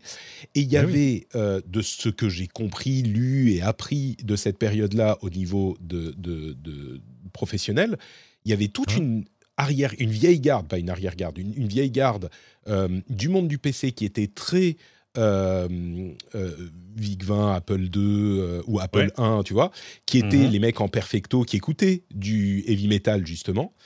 Mhm. qui sont complètement passés à côté du jeu vidéo japonais, qui n'ont pas du tout compris, et qui du coup ont un petit peu passé les rênes, qui étaient en plus peut-être un tout petit peu plus âgés, et qui ont passé les rênes à une nouvelle génération qui pour le coup était alors très fan de jeux vidéo classiques, PC, euh, Dungeon Master, machin, tous ces trucs, euh, Ultima, enfin tous ces, tous ces machins, et en même temps, mhm. bien sûr, beaucoup plus passionné par ces trucs nouveaux. Euh, qui, est, qui était le, jeu vidéo japonais et la culture japonaise, les mangas, les animés, qui s'est, ah, on va dire, ça s'est débloqué de, début des années 90, quelque chose comme ça pour être schématique.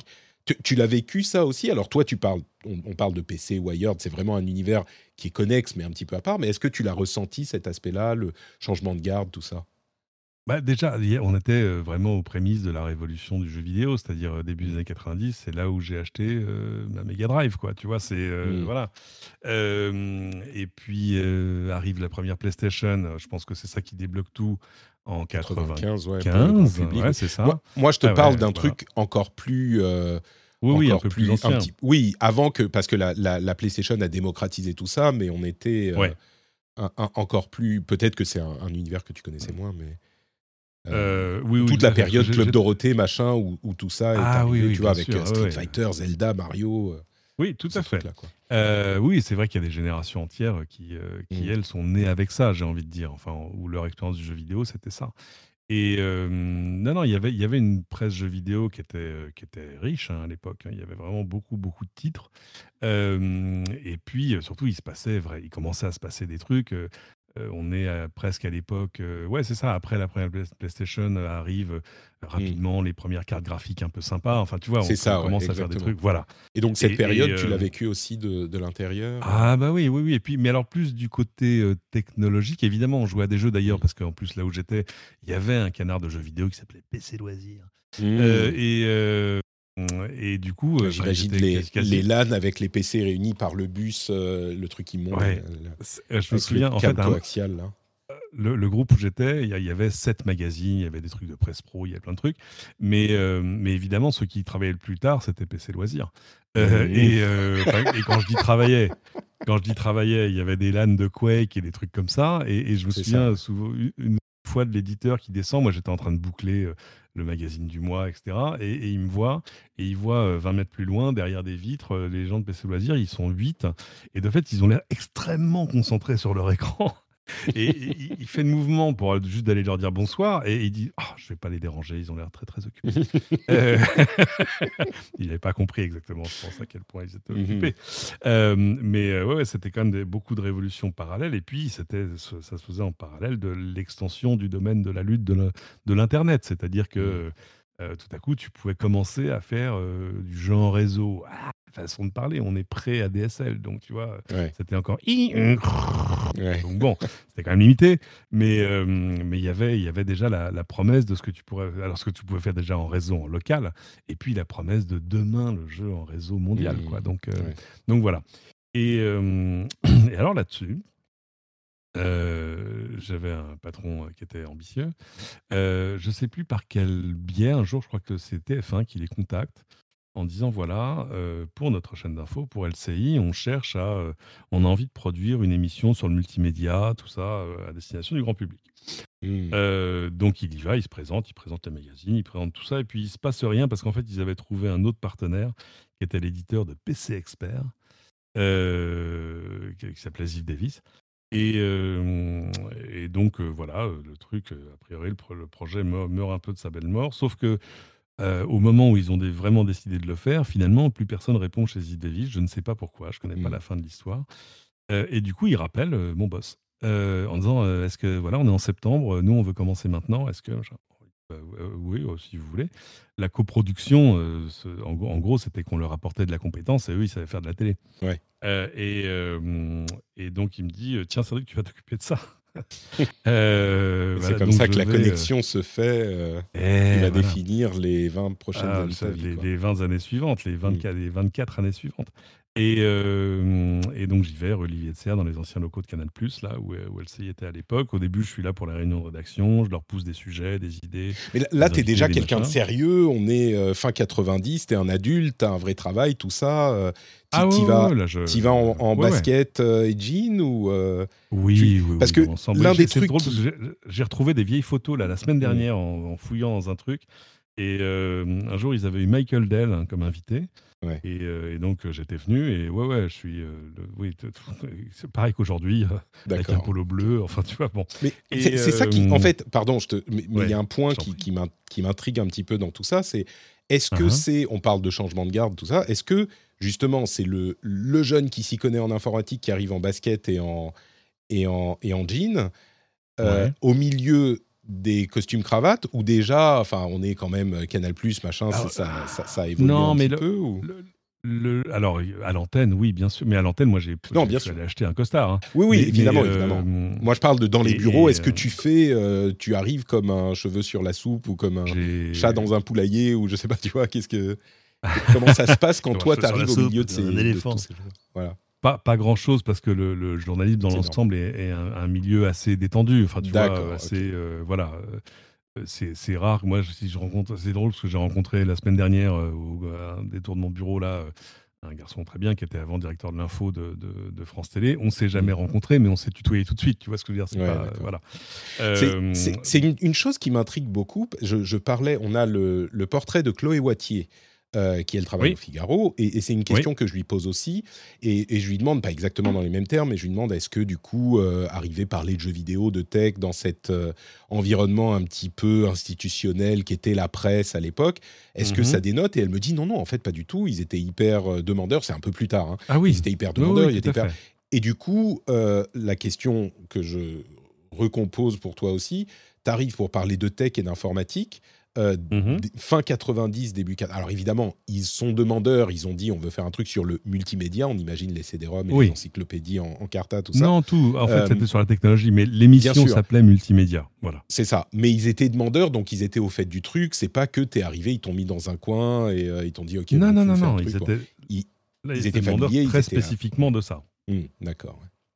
Euh, et, mais c'est intéressant parce que c'était un moment aussi où la télé commençait à faire sa propre révolution numérique. Mmh. C'est-à-dire que j'arrive à l'époque, euh, on est encore à la cassette, quoi. Tu vois ce que je veux dire euh, On tourne avec des grosses caméras euh, qui enregistrent mmh. sur de la bande et qu'on apportait déjà à une machine qu'on appelait le robot, parce que c'était un robot, qui tu mettais un code barre sur ta, sur, sur ta cassette et tu rentrais dans l'ordinateur. En gros, tu dis mon sujet sur machin, c'est le code barre numéro truc, et il y avait un robot qui pouvait aller chercher la cassette pour la mettre dans le bon magnétoscope pour la jouer. Bon. D'accord. mais t'imagines, en gros, c'était un serveur, quoi. C'est un truc ah qui, mais... dans un qui tient dans un Raspberry Pi. Moi, quand j'ai moi, quand j'ai bossé dans la prod au milieu des années 2000, enfin, on tournait sur. Euh, c'était Betamax. Euh, donc ouais, bien sûr, complètement... on, a, on, a, on, a, tourné sur de la cassette encore très longtemps. Très longtemps. Et euh, c'est intéressant parce que j'ai encore une pile de cassettes de trucs à moi que j'aimerais bien numériser. Et, et je, ah, guette, je guette quand les studios parisiens vendent du vieux matériel. Et la mmh. dernière fois, j'ai dû refuser un truc parce que ça m'aurait coûté 25 ou 50 balles d'acheter les énormes magnétoscopes bêta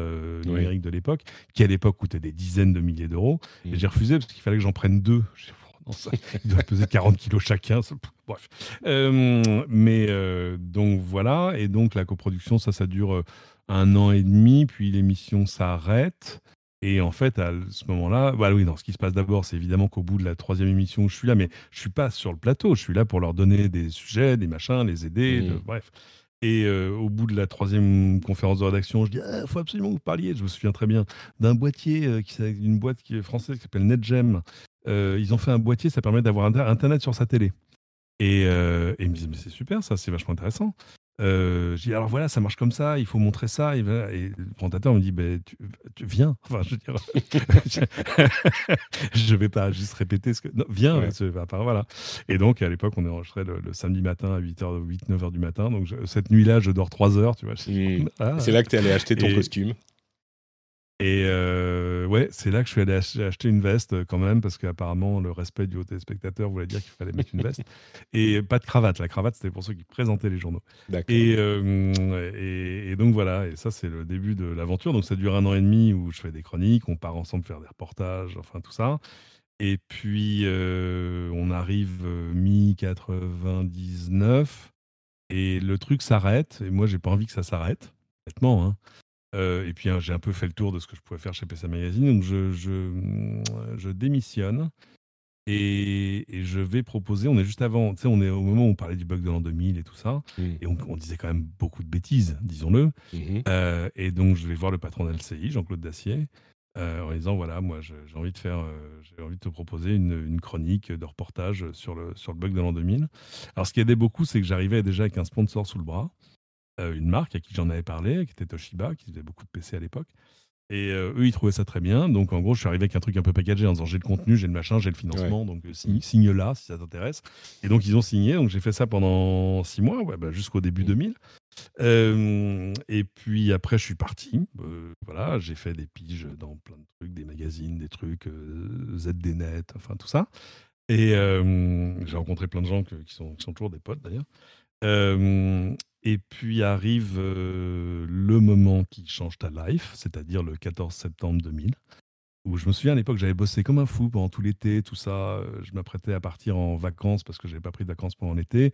J'avais un pote qui, à l'époque, euh, vivait à Los Angeles. Donc, j'ai dit, écoute, je, viens de voir, je, vais passer mmh. trois semaines chez toi. J'étais en Bermuda, euh, dans le jardin de la maison de mes parents.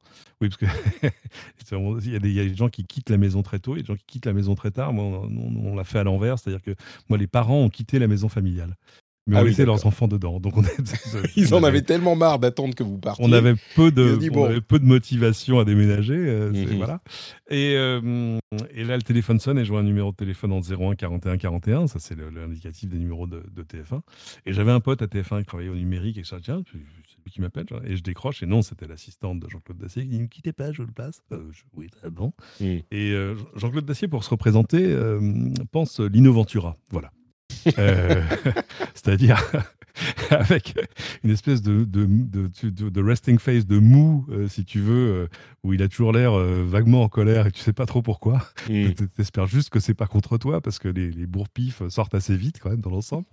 et mais bref, et il me dit, je lui dis bonjour, comment ça va? Il me dit ouais, ça va, qu'est-ce que tu fais demain? pourquoi tu, tu veux qu'on se voit? À l'époque, il y avait une émission quotidienne qui avait commencé un, an et demi auparavant, je crois, euh, qui s'appelait Le Journal du Web, qui était une, quotidienne où on racontait euh, ce, qui, ce qui se passait sur Internet. Mmh. Et il se trouve que du jour au lendemain, il avait euh, Lourdé, le, le, garçon qui animait cette émission. Euh, parce que, enfin, pour des raisons dans lesquelles je ne rentrerai pas et qui leur appartiennent, mais qui sont connues. Enfin, donc le torchon brûlait un peu entre les deux. On était au moment où LCI déménageait pour rejoindre TF1. Et, enfin bon, bref, ça, c'est donc il l'a lourdi. Enfin, voilà. Mmh. Euh, et, il me dit non, j'ai dit que tu veux qu'on se voit? Il me dit non, je pense pas qu'on aura le temps de se voir. J'ai besoin de quelqu'un qui fasse le journal du web à partir de demain. En fait, l'émission était sponsorisée, c'était une quotidienne, donc ça ne pouvait pas ah, s'arrêter. Quotidienne? Ah oui, d'accord. Quotidienne, comme dans tous les jours. Et, euh, et donc là, vraiment, je me suis bégayé au téléphone. Euh, bah, eh ben, je, je, peux te, je, peux, je peux te rappeler Et il m'a dit, ouais, ouais, euh, ouais, ouais, t'as une heure. Avant qu'il aille chercher quelqu'un d'autre. évidemment, j'ai rappelé, euh, en fait, j'ai appelé le garçon qui venait de pousser dehors en lui mmh. disant, euh, pour lui demander, pour lui demander si, c'était juste une bisbille et s'ils allaient se, mmh. tu vois, Et il m'a dit, non, non, c'est clairement, je ne remettrai pas les pieds, je, mmh, crois que c'est bien fini, donc t'inquiète. Donc vas-y. Et, et, donc le lendemain, j'y étais. Et, mmh. euh, et voilà, c'était le début d'une aventure qui a duré 21 euh, ans, quoi. Et du coup, le euh, journal du web, c'était vraiment. Enfin, est-ce qu'on était encore. c'est quoi tu, tu, disais 2000 On était encore dans une période où l'informatique commençait à peine à rentrer vraiment dans les foyers. on pense ah, évidemment au ça avait déjà bien commencé quand même. Hein. Bah, on, pense à l'iMac, qui, qui est, pour moi le symbole. Euh, voilà, c'est le symbole de cette différence, la numérisation de la vie euh, des gens. Mhm. Mais, mais c'est pas non plus, tu vois, aujourd'hui, oui, on peut dire que Internet est partout, ah tout le monde connaît, tout le monde... Mais c'était pas... Ah non, non, non. Tout le monde connaissait, donc le, journal ah, du web, c'était un petit peu présentons cette curiosité, pas cette curiosité, mais enfin, ce truc intéressant qui se passe là-bas, non, non. et que vous, on est, on ne est, touchez pas du doigt. On est sur regarder, euh, voilà vraiment ce qui est en train de se passer dans le monde de demain que vous touchez presque du doigt.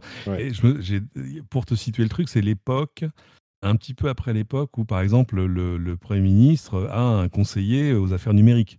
Mmh euh, et qui, mais qui te raconte des trucs très drôles en disant il prend possession de son bureau, il n'y a pas d'ordinateur.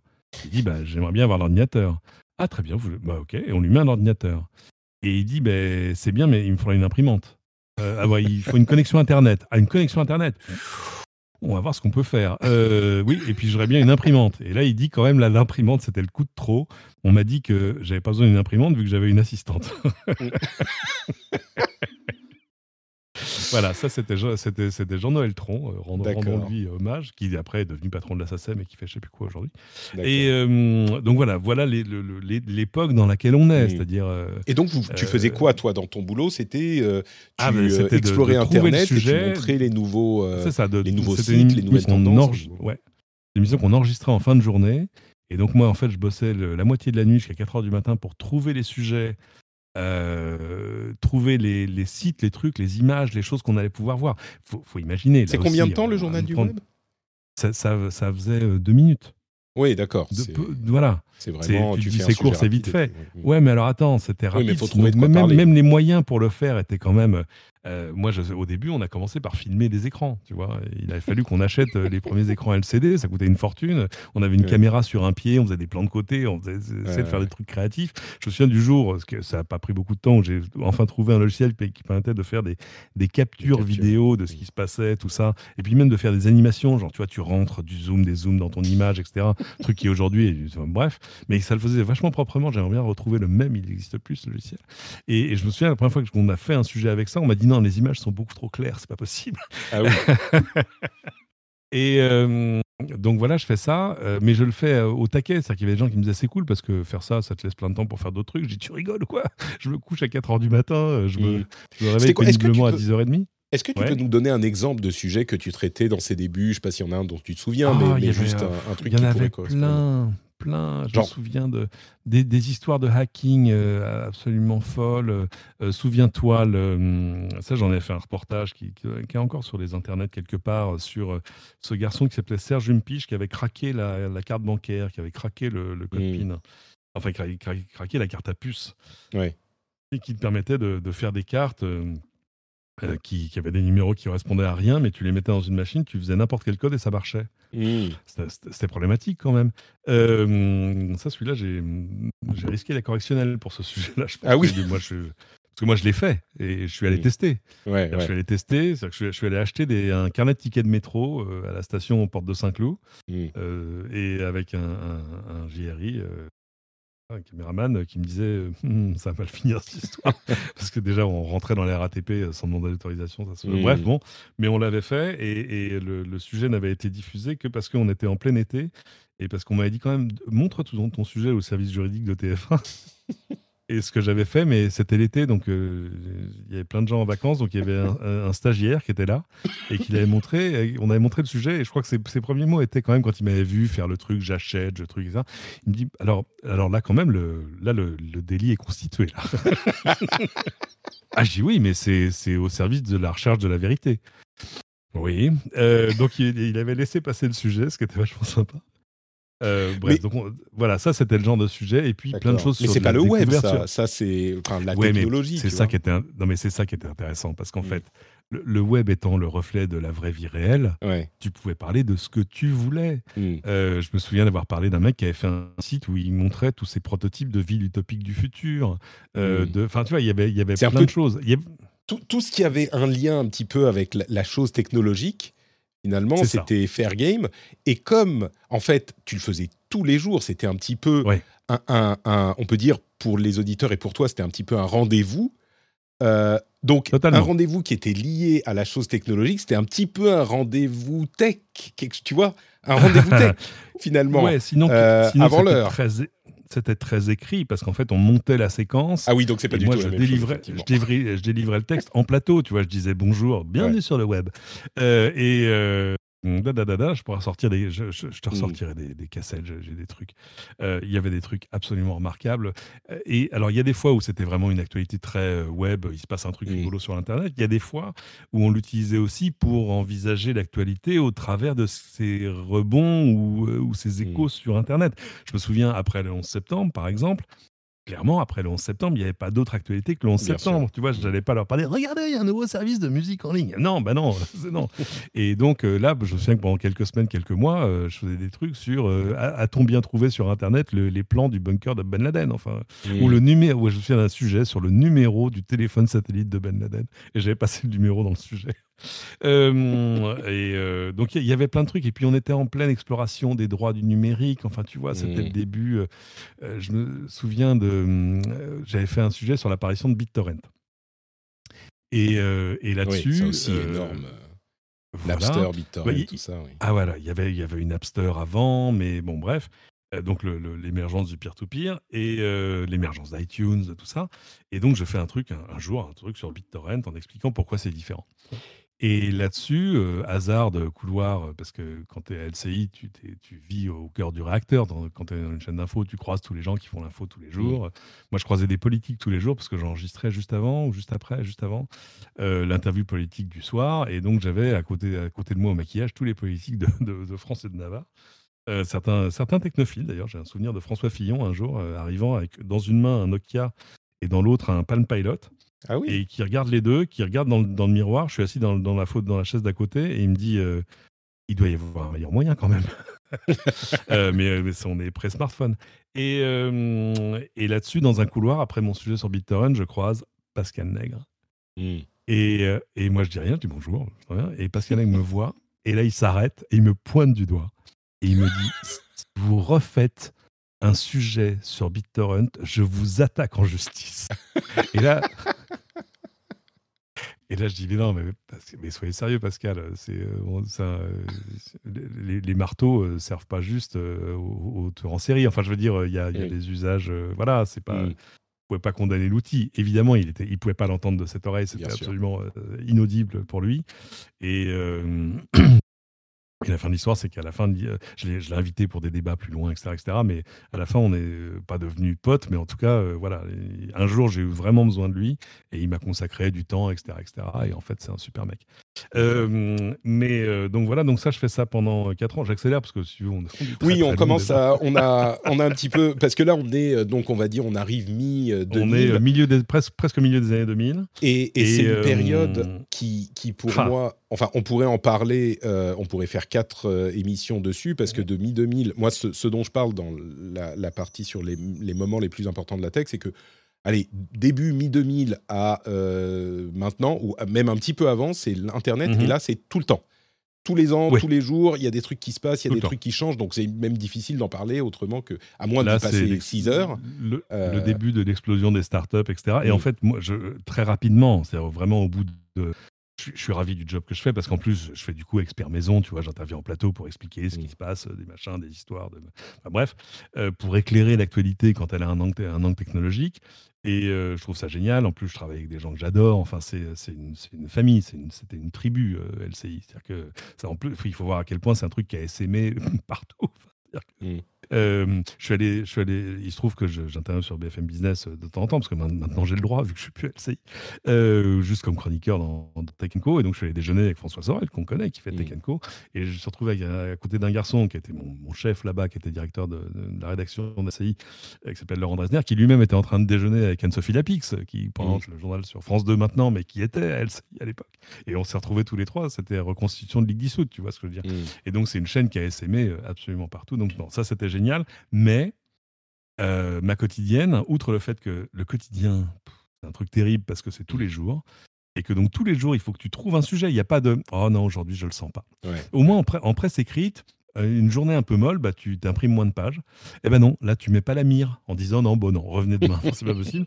Donc, il fallait toujours trouver des sujets et que, euh, voilà, avec mon côté artisan et goût du travail bien fait, bah, voilà. Donc, en fait, j'y passais, euh, j'y passais ma life.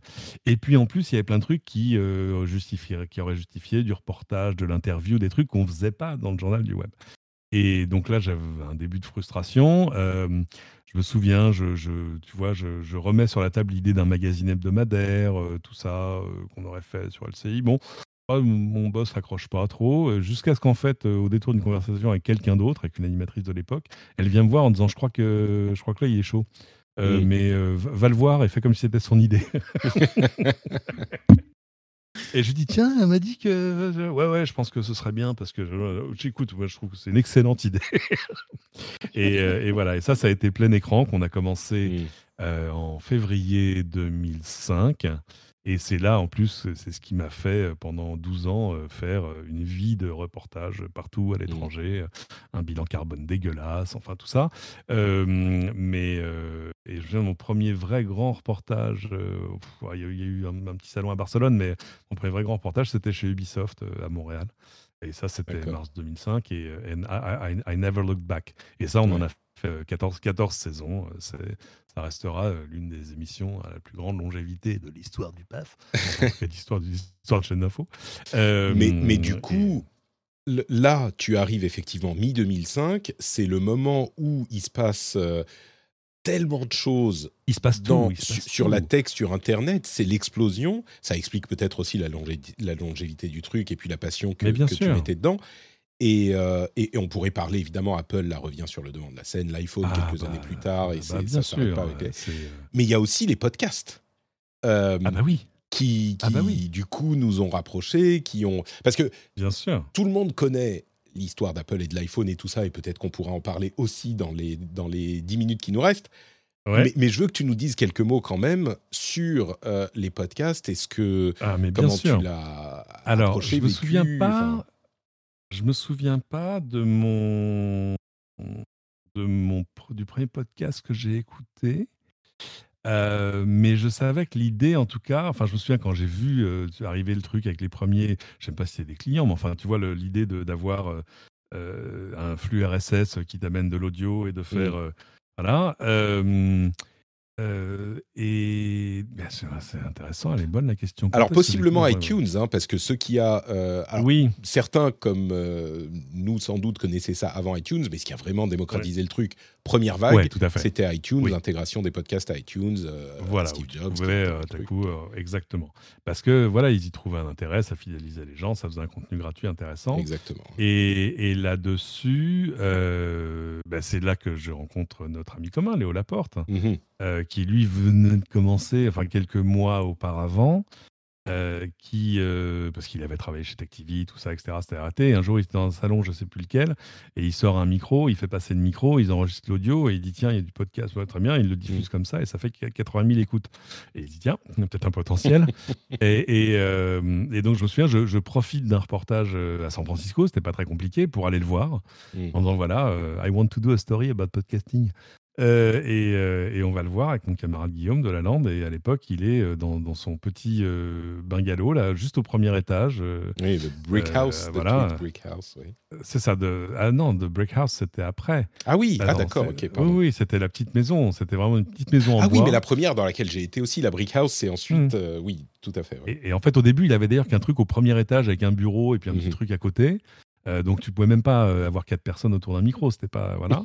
et avec un stagiaire euh, qui faisait du montage. Et puis après, il a pris le rez-de-chaussée où il a créé aussi un, micro studio vidéo avec l'époque du Skypesaurus. Enfin, arriver à inventer des procédés pour faire intervenir des gens à distance dans des bonnes conditions d'image et de son.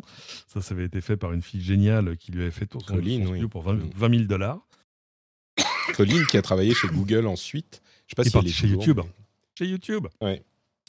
Euh, et, donc voilà, et tout à coup, là, on voyait qu'il y avait non seulement de l'idée, du contenu, mais un modèle économique. Enfin, c'était chouette, quoi. Et du coup, euh, c'était le, le, enfin, le podcast, je suis sûr que la plupart des gens ne mhm. connaissaient pas ça. Moi, je me suis lancé en 2006 avec Azeroth.fr, euh, inspiré notamment par Léo Laporte et Scott Johnson, voilà. qui, qui hashtag OG. Jeux, vidéo. et donc, toi, oui, c'est à cette période-là aussi que tu as découvert le podcast. Et la French Connection, ça a commencé dans la ah. foulée du coup pas, pas, longtemps après, en fait, il se trouve qu'à ce moment-là, euh, la France réfléchit à faire passer la, la radio à l'époque du numérique. Et, euh, et donc le, Hein? Ah oui, bah oui, merveilleux. Et donc le, le CSA à l'époque lance une sorte d'appel à candidature en disant voilà euh, qui a envie de faire du DAB, enfin faire de la radio numérique? Mmh. Et alors, le truc, c'est que toutes les radios existantes disent euh, non, nous, on trouve que c'est une très mauvaise idée. Euh, pourquoi? Parce que ça va faire plus de radios, donc c'est plus de concurrence, donc on voit pas bien l'intérêt, en fait. Nous, on est bien là. Et, euh, mais quand je dis tous, c'est tout. C'est Europe 1, c'est Radio France, qui On, on est loin de Carbone 14, parce que les énergies, ah, Fun et Nova et tout ça, ils sont plus. Voilà. Ouais. ouais. Alors je le comprends, hein. c'était la même réaction que, au début quand TF1 disait la TNT, je vois pas trop le. Non, mm. je, je le sens pas, je sais pas pourquoi. Euh, et, euh, et, mais quand même, donc les gens montent des dossiers en disant moi j'ai envie de faire radio truc, radio machin. Hein. Mm. Et, et, à LCI, on se dit tiens, si on faisait LCI radio. D'abord parce qu'il y a plein de contenus qui sont du talk show qui marchent aussi bien sans l'image. Mm. Euh, et puis parce que ça permettrait aussi de, créer d'autres émissions, etc. Et donc l'idée fait un peu son chemin. Et on se dit plutôt que de faire juste la, présentation PowerPoint de ce que pourrait être LCI Radio, on va faire LCI Radio. Mmh. Et on construit, et on construit d'ailleurs juste à côté de mon bureau, un petit studio de radio avec une petite régie, tout ça, etc. Et où, euh, et où du coup, euh, ils font un appel au peuple en disant si vous avez une idée d'émission, éclatez-vous, quoi. Faites-vous trop plaisir. Mmh. Donc il y avait des émissions politiques avec toute la jeune garde des journalistes politiques de la rédaction d'LCI et TF1. Il y avait, enfin, c'était chouette. Et moi, je dis évidemment que évidemment que je vais faire un talk show. Euh, et on appelle ça la French Connection. J'ai encore le générique, je suis prêt à le redégainer à, tout moment. Mmh. Et, euh, et, où on fait ça jusqu'à la fin, parce qu'entre-temps, du coup, le CSA a dit bon, bah, vu que, vu que les, les, radios existantes ne veulent pas y aller, alors on va pas y aller. Ils font ça après nous avoir donné des, des autorisations d'émettre. Hein. ah oui. ils sont, ah ouais, ouais, là, je, à un moment, je, pourquoi est-ce qu'on a c'est c'est ça qu'on donne devant le Conseil d'État, parce que c'est quand même un truc de fou. Quoi. Ils nous ont laissé nous enferrer et dépenser plein, plein d'argent euh, pour un truc. Enfin bon, peu importe, mais c'était pas, mm. pas, pas, ça se gérait pas à mon niveau de décision à moi. Euh, et donc ça a duré euh, deux, un peu plus de deux ans. Ouais, c'est ça, fin, fin 2008 à début 2011. et on, là aussi, on s'est amusé. Et c'est un truc que je faisais en plus du reste, parce qu'il y avait encore le journal du web quotidien et plein écran hebdomadaire et voilà. Donc le ah, attends, je le faisais. Tu faisais le journal du web et plein écran en parallèle? Ouais, alors le journal web était une quotidienne, mais qui était tout en images. Donc, j'avais pas mmh. forcément besoin d'enregistrer un plateau. Euh, donc, ça simplifiait un peu les choses. Je mmh, pouvais sous-traiter pas mal de trucs, mais il fallait quand même trouver les sujets. Mmh. Et euh, plein écran prenait l'essentiel de mon temps. Et euh, en fait, j'enregistrais les deux le vendredi. Donc, je sortais de plateau de plein écran et j'allais directement au studio enregistrer la French Connection. On dirait que je finissais mon vendredi, mais sur les, sur les, sur les rotules. Et, mais mais c'était génial. J'ai retrouvé des épisodes et, quand on était en reportage à l'étranger, bon, on le faisait à l'étranger, parce que le plus mmh. souvent, on était sur des événements où on était avec des camarades et confrères. Et donc, euh, voilà, on, moi, je suis ressorti les micros. Mon Dieu, un, salon du mobile à Barcelone, après un dîner arrosé, euh, pas trop pour moi, mais pour d'autres, et où j'ai dit bon allez je sors mon recorder trois micros allez c'est mmh. parti. Oh l'histoire. Oh, c'était un, morceau de bravoure ce truc c'était euh, enfin bon bref. Mais mais, voilà. et, et, en plus on avait trouvé le moyen de les distribuer vraiment en podcast. Mmh. euh, parce que TF1 à l'époque avait lancé Watt.tv qui était son espèce de YouTube à lui mmh. et, euh, et, qui permettait d'héberger les trucs et de publier un RSS et donc d'arriver sur les, sur les flux de podcast. Et ça, ça cartonnait. Moi c'est, ça m'aura donné un truc c'est j'ai eu un bon papier dans Télérama un jour euh, Télérama a fait un encadré, enfin, a fait un papier sur la French Connection en disant que voilà, LC Radio machin, et qu'il y avait là-dedans un truc euh, assez, euh, assez rafraîchissant, je crois que c'était les mots, et très, très, très freestyle sur le monde de la technologie où on apprenait plein de trucs en, en se prenant pas au sérieux. Donc non, non, c'était, non, non, ça c'était bien le fun. C'est marrant parce que du coup, ça boucle un petit peu la boucle avec bah, Carbone 14 finalement parce que ah bah oui, de la, micro. de la euh, c'est le truc évidemment qui est emblématique d'Internet et de la désintermédiation et de la réduction des coûts et de l'augmentation des possibilités de productivité euh, qu'amène la tech et, l'innovation. C'est que de là qu'il fallait un, studio d'enregistrement entier qui coûtait très cher, qui machin, pour faire, oh pour émettre localement euh, Carbone 14, ça devait toucher euh, quoi Paris et mmh. un ah morceau de Paris, quoi. toute l'île de France. C'est ça. et, euh, et, donc, de là que c'était hyper compliqué, on arrive à la période de diffusion, alors qui, qui nous, on s'intéresse au podcast, à l'audio, mais y a, ça touche tous les médias. Euh, où bah, tu peux sortir ton micro n'importe où, enregistrer, diffuser dans le monde entier. Et, j'imagine que là aussi, il y avait un truc qui te, qui te parlait, quoi. L'idée de, ah, Parce que. Ben, bien évidemment. Tu étais dans les médias traditionnels avec toute la machinerie que ça représente. Oui, mhm. j'imagine que les podcasts, c'était euh, quelque chose de, magique aussi, quoi. Ah ben totalement. On avait lancé en fait des podcasts vidéo en 2004 ou 2005 euh, à LCI. Mmh. Euh, ceci avec l'aide d'un sponsor, je crois que c'était Orange, qui trouvait l'idée intéressante parce que ça permet de mettre des trucs sur mobile, tout ça. Enfin, il trouvait que c'était un truc exploratoire sympa, mais c'est des podcasts euh, vidéo. En fait, on podcastait mmh. en vidéo des émissions existantes, etc. Euh, ah non, non, c'était c'était le, le, nouveau monde de demain.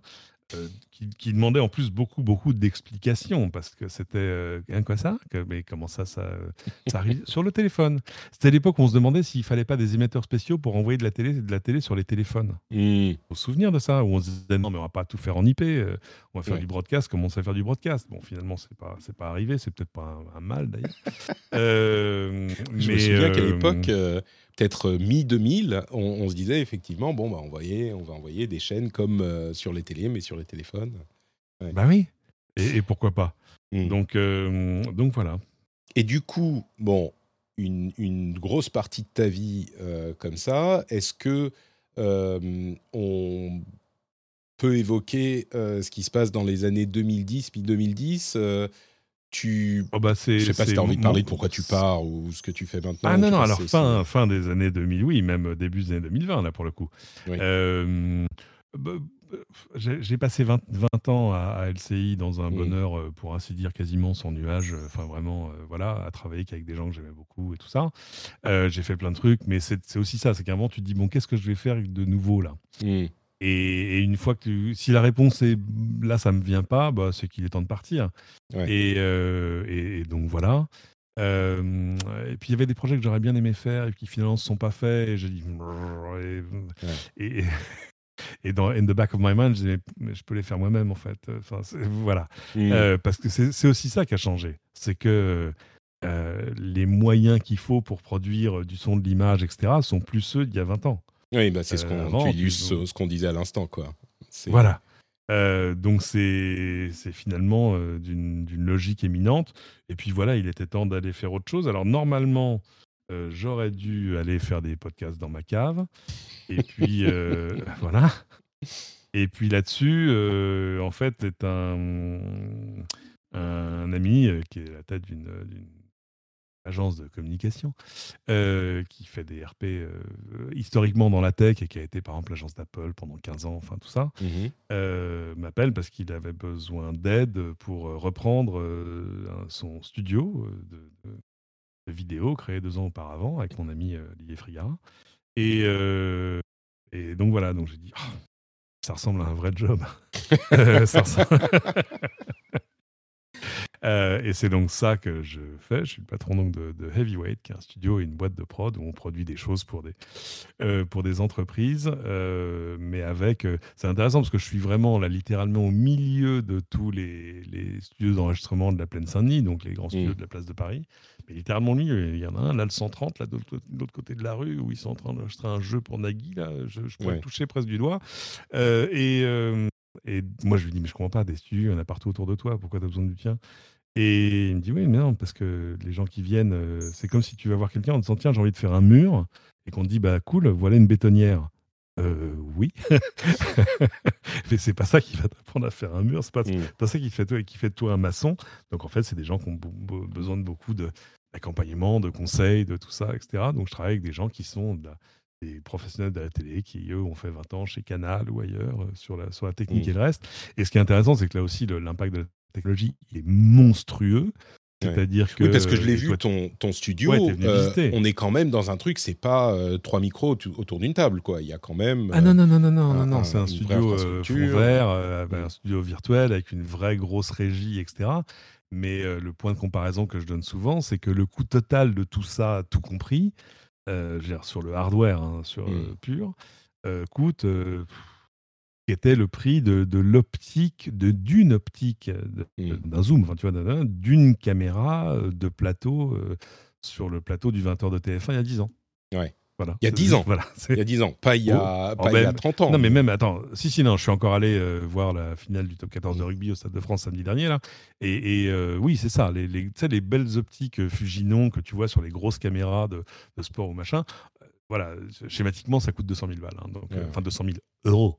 Mmh. Euh, et aujourd'hui, pour 200 000 euros, voire, bah, voire, un peu moins, tu fais un super studio. Quoi. Tu fais un truc totalement numérique, en 4K machin, euh, qui stream partout, euh, avec de la réalisation, du machin, des effets, du truc, du son formidable, enfin, de la lumière commandée là aussi au travers du réseau, enfin, avec une vraie infra en IP. Enfin, bon, tu mmh. fais des trucs remarquables, impensables, impensables il y a quelques années. Quand on a démarré plein écran en 2005, on m'a dit à TF1, ah, c'est génial, on est en train d'expérimenter un studio virtuel euh, tu vas faire plein écran sur un studio virtuel. Je dis ouais, euh, super cool, génial.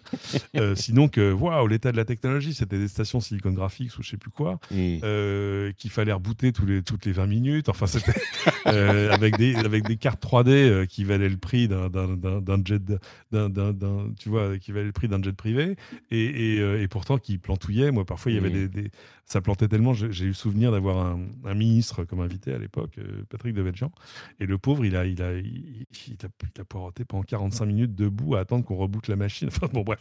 Euh, donc, euh, donc là aussi, les, les, les pas mm. technologiques sont, sont géants. Quoi. du coup, pour conclure, euh, ah.